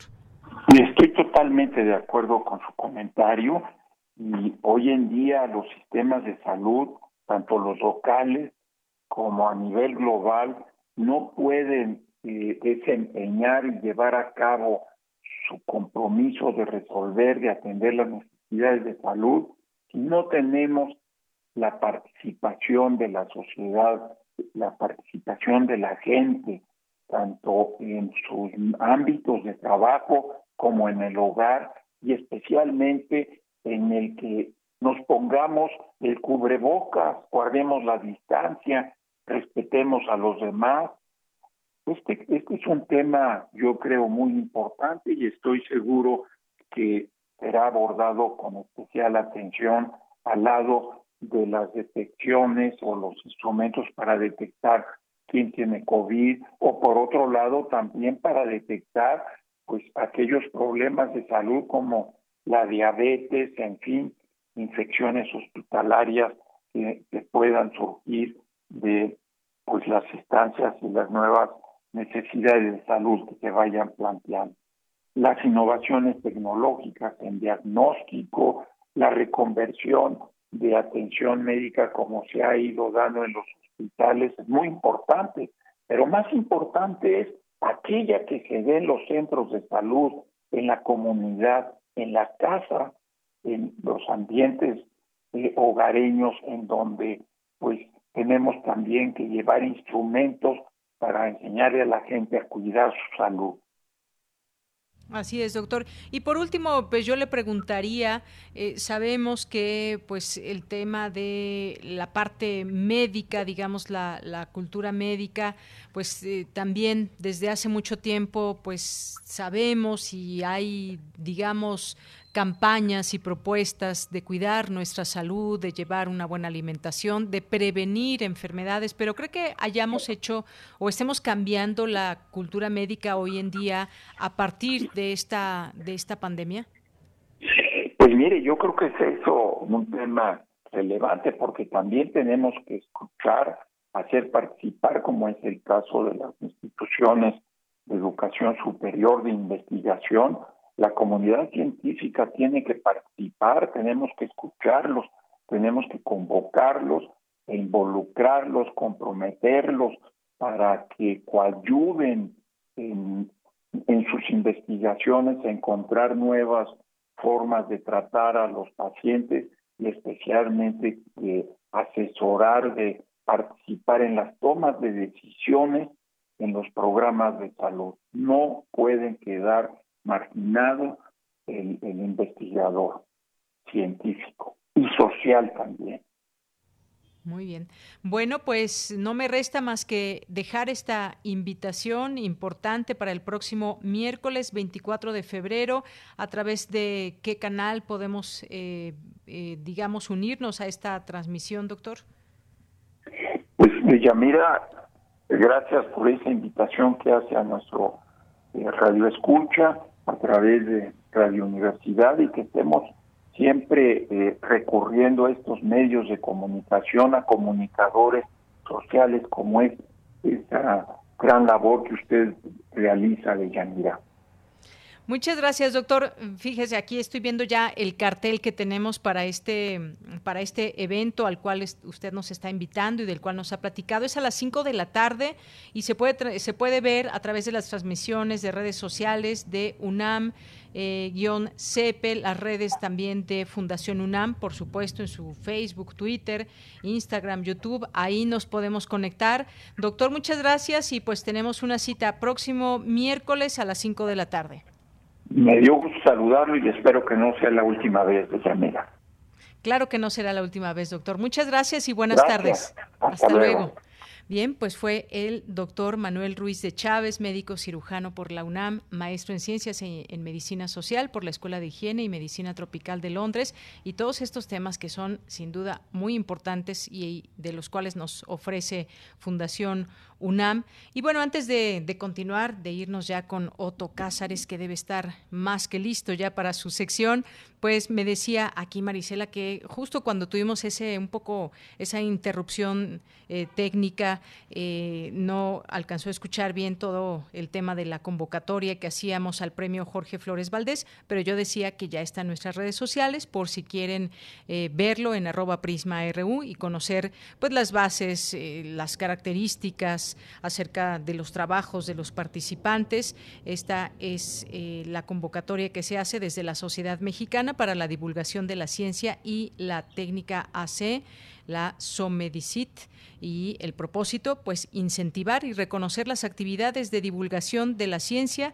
realizadas en el contexto de la emergencia sanitaria generada por la pandemia de COVID-19 y pues este es el premio al que se convoca, el premio Jorge Flores Valdés al mejor producto de divulgación del año. Ya pueden conocer estas bases y todo lo que lo que conlleva una convocatoria para que puedan conocer pues de los criterios de evaluación, los trabajos eh, acerca de los trabajos ganadores, sobre el jurado, sobre el envío de los trabajos y todo lo que se requiere cuando uno quiere participar en alguna convocatoria. Ahí se los dejamos a través de nuestras redes sociales. Continuamos. Relatamos al mundo. Relatamos al mundo.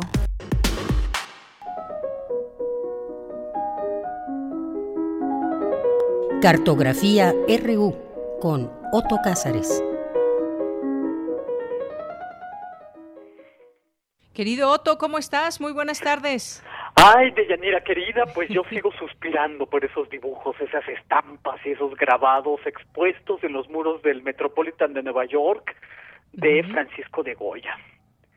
Por supuesto, te abrazo con abrazo entrañable y abrazo a quienes nos hacen el favor de acompañarnos y eh, que en esta ocasión se presten para eh, acompañarme en este tour imaginario en un museo también imaginario, museo radiofónico de la obra de Goya.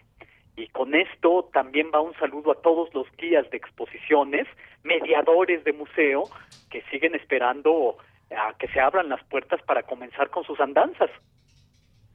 Pues qué bien, pues vamos a iniciar entonces en este museo radiofónico por donde nos lleves, tú vas a ser nuestro guía el día de hoy, Otto. Pues acompáñame, Deyanira querida, acompáñenme por, por favor ustedes en casa o donde se encuentren. Vamos a comenzar pues caminando hacia la izquierda de nuestra sala imaginaria. Aquí vamos a encontrar la primera obra que nos recibe con un masazo estético. Se trata de la pintura El Coloso, una pintura que se fecha regularmente entre 1808 y 1812. ¿Saben qué? Es común decir de Goya que pintaba el desvarío, que Goya pintaba el absurdo, que pintaba la sin razón. Pero en realidad hay muchas razones que no necesariamente buscan la conciliación para que Goya pinte lo que pintó. Y como no hay sentido, Goya pintó el hambre de sentido. Las suyas son reflexiones plásticas del ser humano y de su condición, como decía el especialista en Goya, Valeriano Bozal. Y tiene mucha razón, se trata de reflexiones, meditaciones plásticas y aún más de profundis, es decir, meditaciones desde las profundidades. En su calidad de cronista, en un momento voy a profundizar en esto, gente que me sigue, Goya fue pintor de la observación. Este coloso que estamos viendo imaginariamente es el paso destructor y machacador de la guerra y deja un clima brumoso de humo son los cañones, las bayonetas y la sangre de los caídos que se está evaporando. Seguimos en nuestro recorrido imaginario y nos encontramos ahora en el muro frontal la primera pintura negra de esta exposición imaginaria. Es la pintura La Manola o la Leocadia, como también se la conoce. Déjenme contarles que hasta hace algunos años, en la sala del Museo del Prado, donde se muestra el ciclo de pinturas negras, había una maquinita expendedora de unos libritos, unas guías muy bien escritas para ver las pinturas negras, que son visiones oscuras, órficas de la existencia. La imaginaria maquinita expendedora ahora debe soltar audios explicativos. Goya, de ser un cronista y retratista de la corte, pintando escenas galantes y pintando retratos inocuos de todos los monarcas, de todos los varones, marqueses, se volvió el cronista de lo monstruoso. A los 72 años, Goya adquirió una quinta a las afueras de Madrid. La adquirió, de hecho, el 27 de febrero de 1819. Es decir, están a punto de cumplirse 201 años de esa adquisición. Eh, esta adquisición, desde luego, habla de la buena posición económica de la que gozaba Francisco de Goya. En su quinta, Goya pintó sobre la pared 15 pinturas. Sobreviven 14 de estas pinturas, una se perdió para siempre. Eh, estas pinturas, Goya las pintó con un sombrero en el que dispuso en las alas una hilera de velas para pintarlas durante las noches.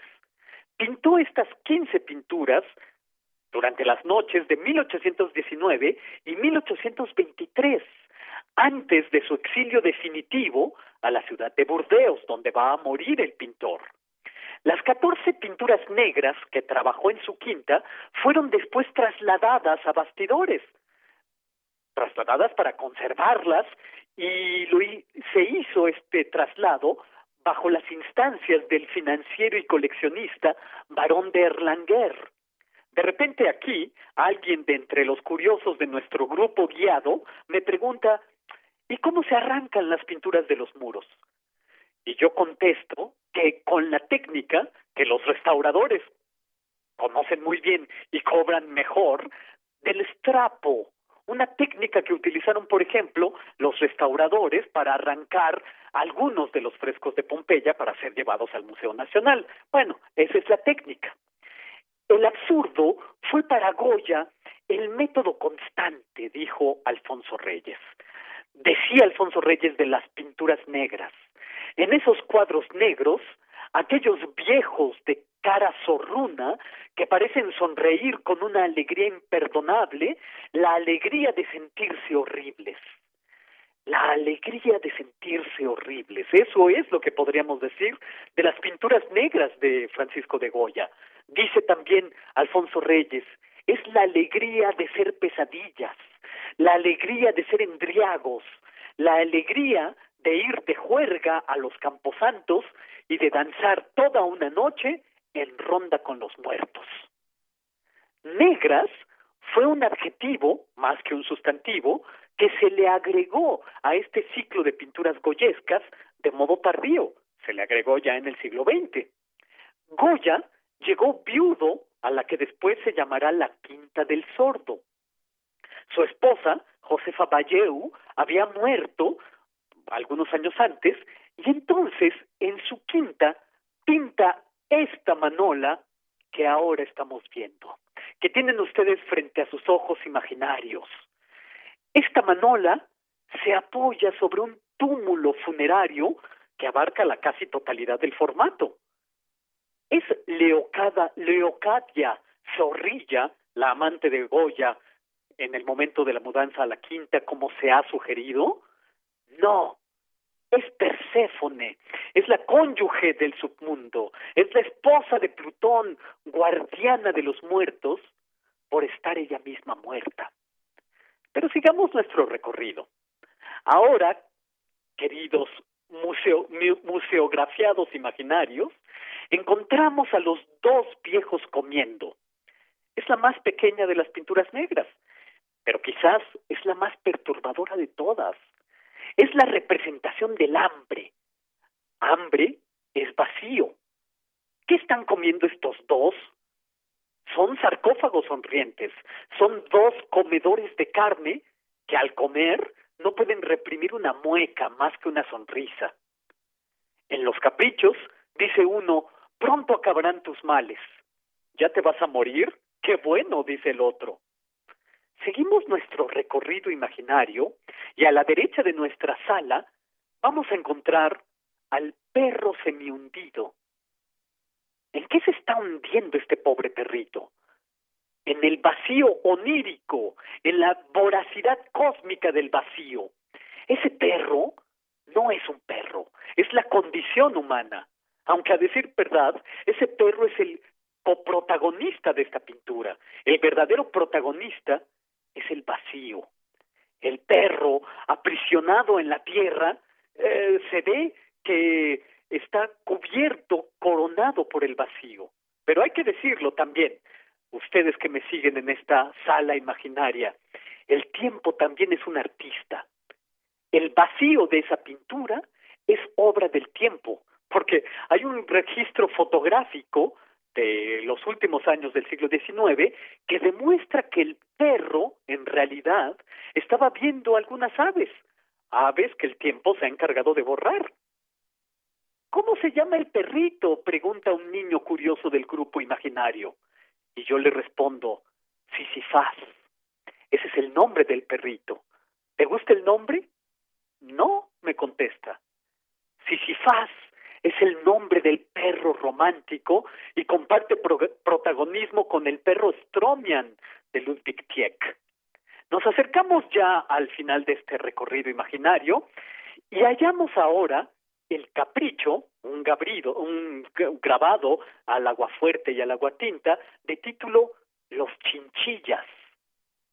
Estos chinchillas tienen cerrado el entendimiento bajo llave. Los caprichos son 80 grabados con leyendas escritas por eh, Francisco de Goya. Fueron publicados en 1799 y en estos grabados aparecen tipologías del vicio, de la testarudez, de la imbecilidad, como los chinchillas que tienen cerrado el entendimiento. Aquí Goya se despreocupa de lo bello, como decía Todorov, alguien del que les hablé en la semana pasada. Y esto, al despreocuparse de lo lo aleja de todos los artistas de su época. Deja a Goya solo en su época. El más célebre capricho es la enfermedad de la razón, el capricho 50. El sueño de la razón produce monstruos. Goya era severo. El siglo de las luces, el siglo XVIII, fue también el de una parte de la carrera de Goya, pero también fue el siglo del Marqués de Sade. En la sordera que después padeció Goya, Goya comenzó una interlocución con los fantasmas. Como Goya, como Goya, Beethoven ensordeció. Y como Beethoven, Goya se ayudaba de cuadernos en los que escribía sus peticiones. Después, su cuaderno de peticiones fue solo gráfico. La sordera de Goya es como el razonar de un hombre que se dirige al cadalso. Goya tuvo que ensordecer para estar a la altura de su tiempo. Tuvo que ensordecer para poder seguir viendo. Alguien de entre el grupo imaginario me pregunta, ¿Y por qué ensordeció Goya? Y yo tendría que contestarle a través de un cuadro. Hay un cuadro de 1819 de título Goya atendido por el doctor Arrieta. El doctor Arrieta fue el doctor que le dio un tratamiento para su plumbiosis. La plumbiosis le ocasionó un, eh, la sordera, desde luego, pero lo que lo ocasionó fue el envenenamiento por absorción de plomo. Esta absorción de plomo le produjo a Goya el cólico saturnino o el cólico pictum, como también se le conoce. Este cólico miserere le trajo como consecuencia la sordera. El 2 de mayo de 1808, Goya todavía no estaba enteramente sordo. Hay famosas crónicas del 2 de mayo de 1808, una de José Mor de Fuentes y otra de Ramón de Mesoneros, y el 2 de mayo es el día en que los madrileños resistieron a las tropas de Napoleón Bonaparte, y éstas los reprimieron brutalmente. La crónica gráfica de la Guerra de Independencia Española tuvo un testigo directo, privilegiado, que fue la mano de Francisco de Goya. Los desastres de la guerra son grabados, pero sería mejor decir que son tribulaciones del alma expresadas en dibujo y expresadas en el horizonte histórico. Dramas históricos en el que el yo actúa de manera gráfica. Aquí estamos viendo, lo tienen frente a sus ojos, un desastre de la guerra, titulado No quieren. Como cronista, las de Goya son decisiones plásticas, tomadas para hacerse responsable de lo que vio. El saber de Goya es el saber del murciélago, es darnos conocimientos para defendernos de nosotros mismos. Necesitaríamos saber qué es la verdad para poder plasmarla. Y Goya dibujó en una ocasión la muerte de la verdad. Esto lo hizo antes de cualquier crisis epistemológica. Las crisis epistemológicas que se sucedieron en el siglo XX. Sus crónicas gráficas muestran una voluntad por comprender no la verdad, sino para comprender la muerte de la verdad. Y aquí acaba esta visita guiada por radio en una exposición imaginaria de Goya. Ya pueden pasar a comprar recuerdos o coleccionables de la, exposición imaginaria, como esta bonita figura de acción del niño devorado por Saturno. Llévelo, llévelo. y esto es lo que yo tengo que decir este 22 de febrero de 2021. Pues muchísimas gracias, Otto, y como como todo museo, pues también hay una hora de cierre, así que por hoy cerramos el Museo Radiofónico. Muchas gracias por este recorrido. Exacto, y quien quiera quedarse en el museo una vez que hayan cerrado las puertas, lo hace bajo su propio riesgo. Exactamente. Otto, muchísimas gracias. Un abrazo. Un abrazo. Hasta muy pronto. Hasta la próxima semana. Hasta luego. Muy buenas tardes. Continuamos. Cultura RU. Y nos vamos rápidamente con Tamara Quirós y Cultura. Adelante. Buenas tardes, Deyanira. Es un gusto saludar a todos los que nos acompañan en este inicio de semana. Hoy vamos a hablar de un libro Se trata de Paradise Lost, una publicación que surgió a partir de la exposición del mismo nombre realizada por Jan Hendricks.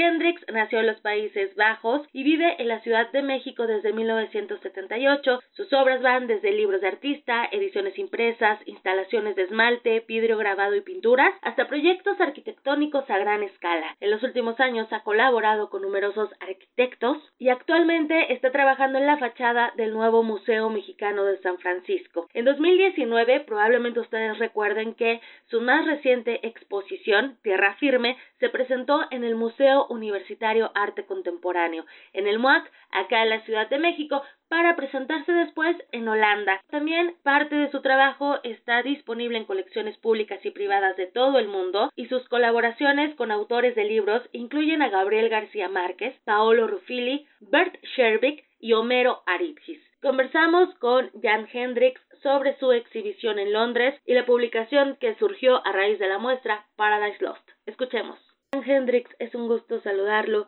Me gustaría que la gente que nos acompaña a través de estas frecuencias universitarias conozca más de su trabajo y también de cómo surge este proyecto. ¿Cuánto tiempo de investigación y de exploración ha dedicado a este trabajo? Ok, el proyecto de Paradise Lost surge de una serie de estancias y visitas en Australia durante un tiempo de, pues ya, ya son más de 20 años, de haber explorado de alguna manera en diferentes momentos y diferentes momentos también en cuestión de temporadas y diferentes momentos en, finales del siglo XX y principios de este, de estar como revisitando un paisaje en particular en la costa de Nuevo Gales del Sur, eh, New South Wales, que tiene una particularidad que es donde, más bien habrá dos lugares, uno que tiene una particularidad que es donde llegaron los la primera expedición de los ingleses y también el primer contacto entre la población de aborígenes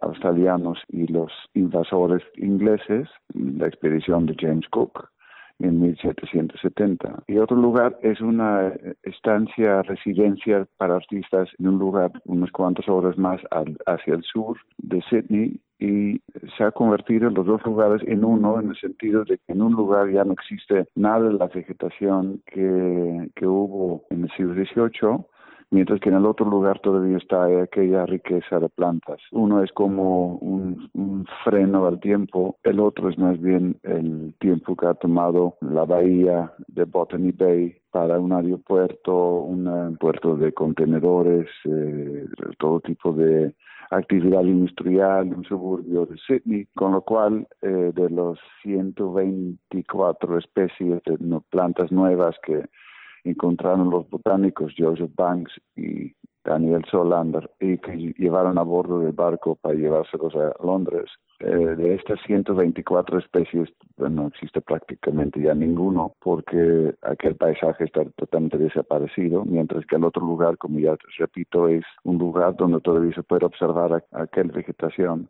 Entonces se vuelve como una especie de lugar para hacer trabajo de campo para recolectar y para hacer diferentes series de secuencias de obra que a principio no parecen una exposición o no parece un, conjunto, pero poco a poco, poco a poco se va dando los diferentes elementos para que se pueda hacer una exposición bastante coherente junto con material histórico del Museo de Historia Natural y luego junto con la publicación del libro que es como el pues ya el contenedor impreso de, todo esto, ¿no? El si quieres. Claro. Jan, ¿qué nos podría también compartir sobre su experiencia en la exploración de estos territorios para construir narrativas visuales, pero también para hacerlo en lo colectivo, ¿no? Haciendo sinergias con otros artistas, con instituciones, con otras disciplinas. Pues mira, todo mi trabajo gira alrededor de la producción de la imagen, pero la imagen en función de algo, la imagen en función de un discurso, una idea,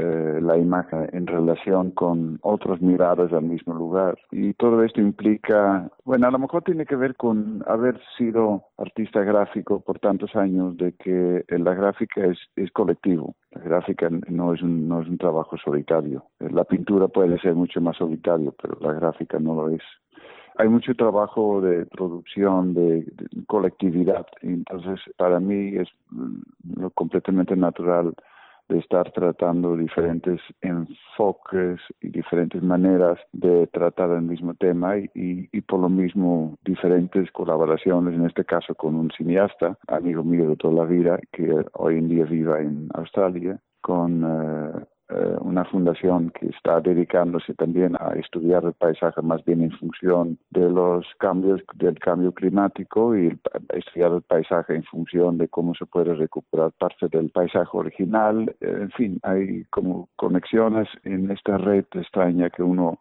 teje y aparecen muchos tipos de métodos y disciplinas diferentes.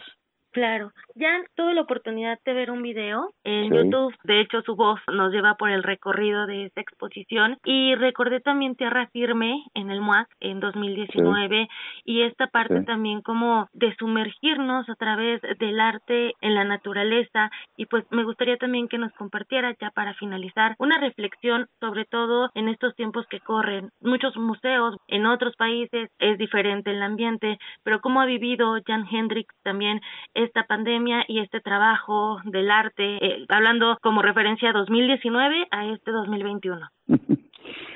Pues sí, eh, extraño porque, eh, y, y déjeme decirte que la exposición de Tierra Firme, que estuvo llena de gente, estuvo hasta con tumultos y estuvo muy visitada y estuvo muy, muy bien recibida, esta exposición pues la han visto muy poca gente porque primero se tuvo que posponer la, apertura porque se iba a inaugurar básicamente cuando ya el primer eh, Quédate en casa ya empezó, estoy hablando de marzo del año pasado. Y se tuvo que posponer la inauguración este octubre. En octubre se inauguró, pero se quedó abierto con inauguración virtual y se quedó abierto como un mes y se tuvo que cerrar otra vez y todavía sigue cerrado. Y no creo que se vuelva a reabrir hasta que ya está formalmente terminada la exposición. Entonces, es una exposición que en vez de que lo hubieran visto cientos de miles de gentes, porque Kew Garden, el Jardín Botánico de Londres, es, un lugar muy visitado. Yo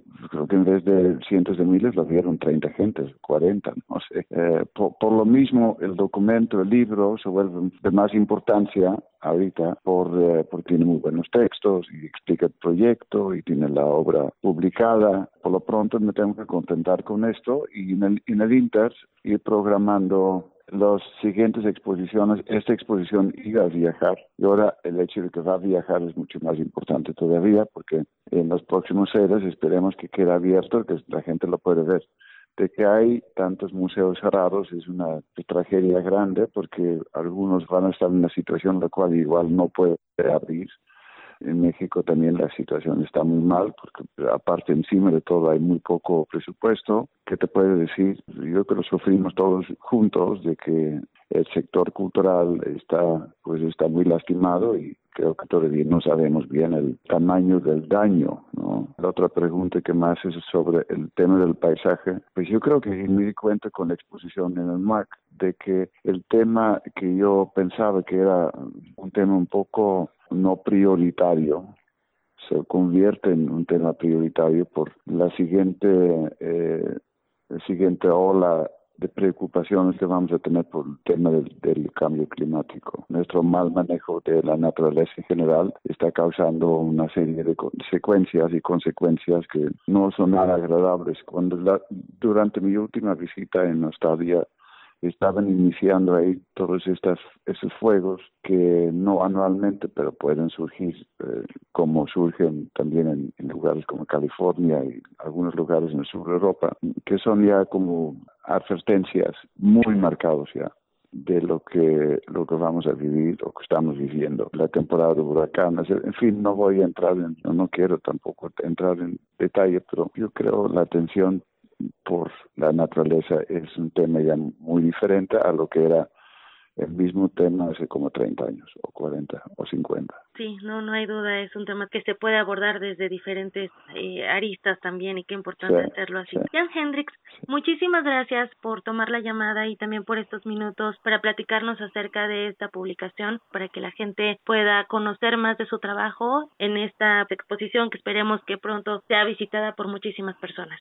Gracias, Tamara, y hasta pronto. Hasta pronto, muy buena tarde. Él fue Jan Hendricks. Recuerden que Paradise Lost está disponible en línea. Los a que visiten nuestras redes sociodigitales, arroba PrismaRU en Twitter. A mí me encuentran en arroba tamaraquiros-m. Les deseo que tengan un excelente inicio de semana. Deyanira, te regreso los micrófonos. Hasta mañana. Hasta mañana, Tamara. Y bueno, pues llegamos al final de esta emisión. Lo esperamos mañana en punto de la una. A nombre de todo el equipo, soy de Yanira Morán. Buenas tardes y buen provecho.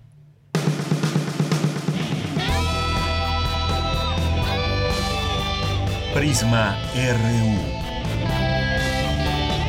Relatamos al mundo.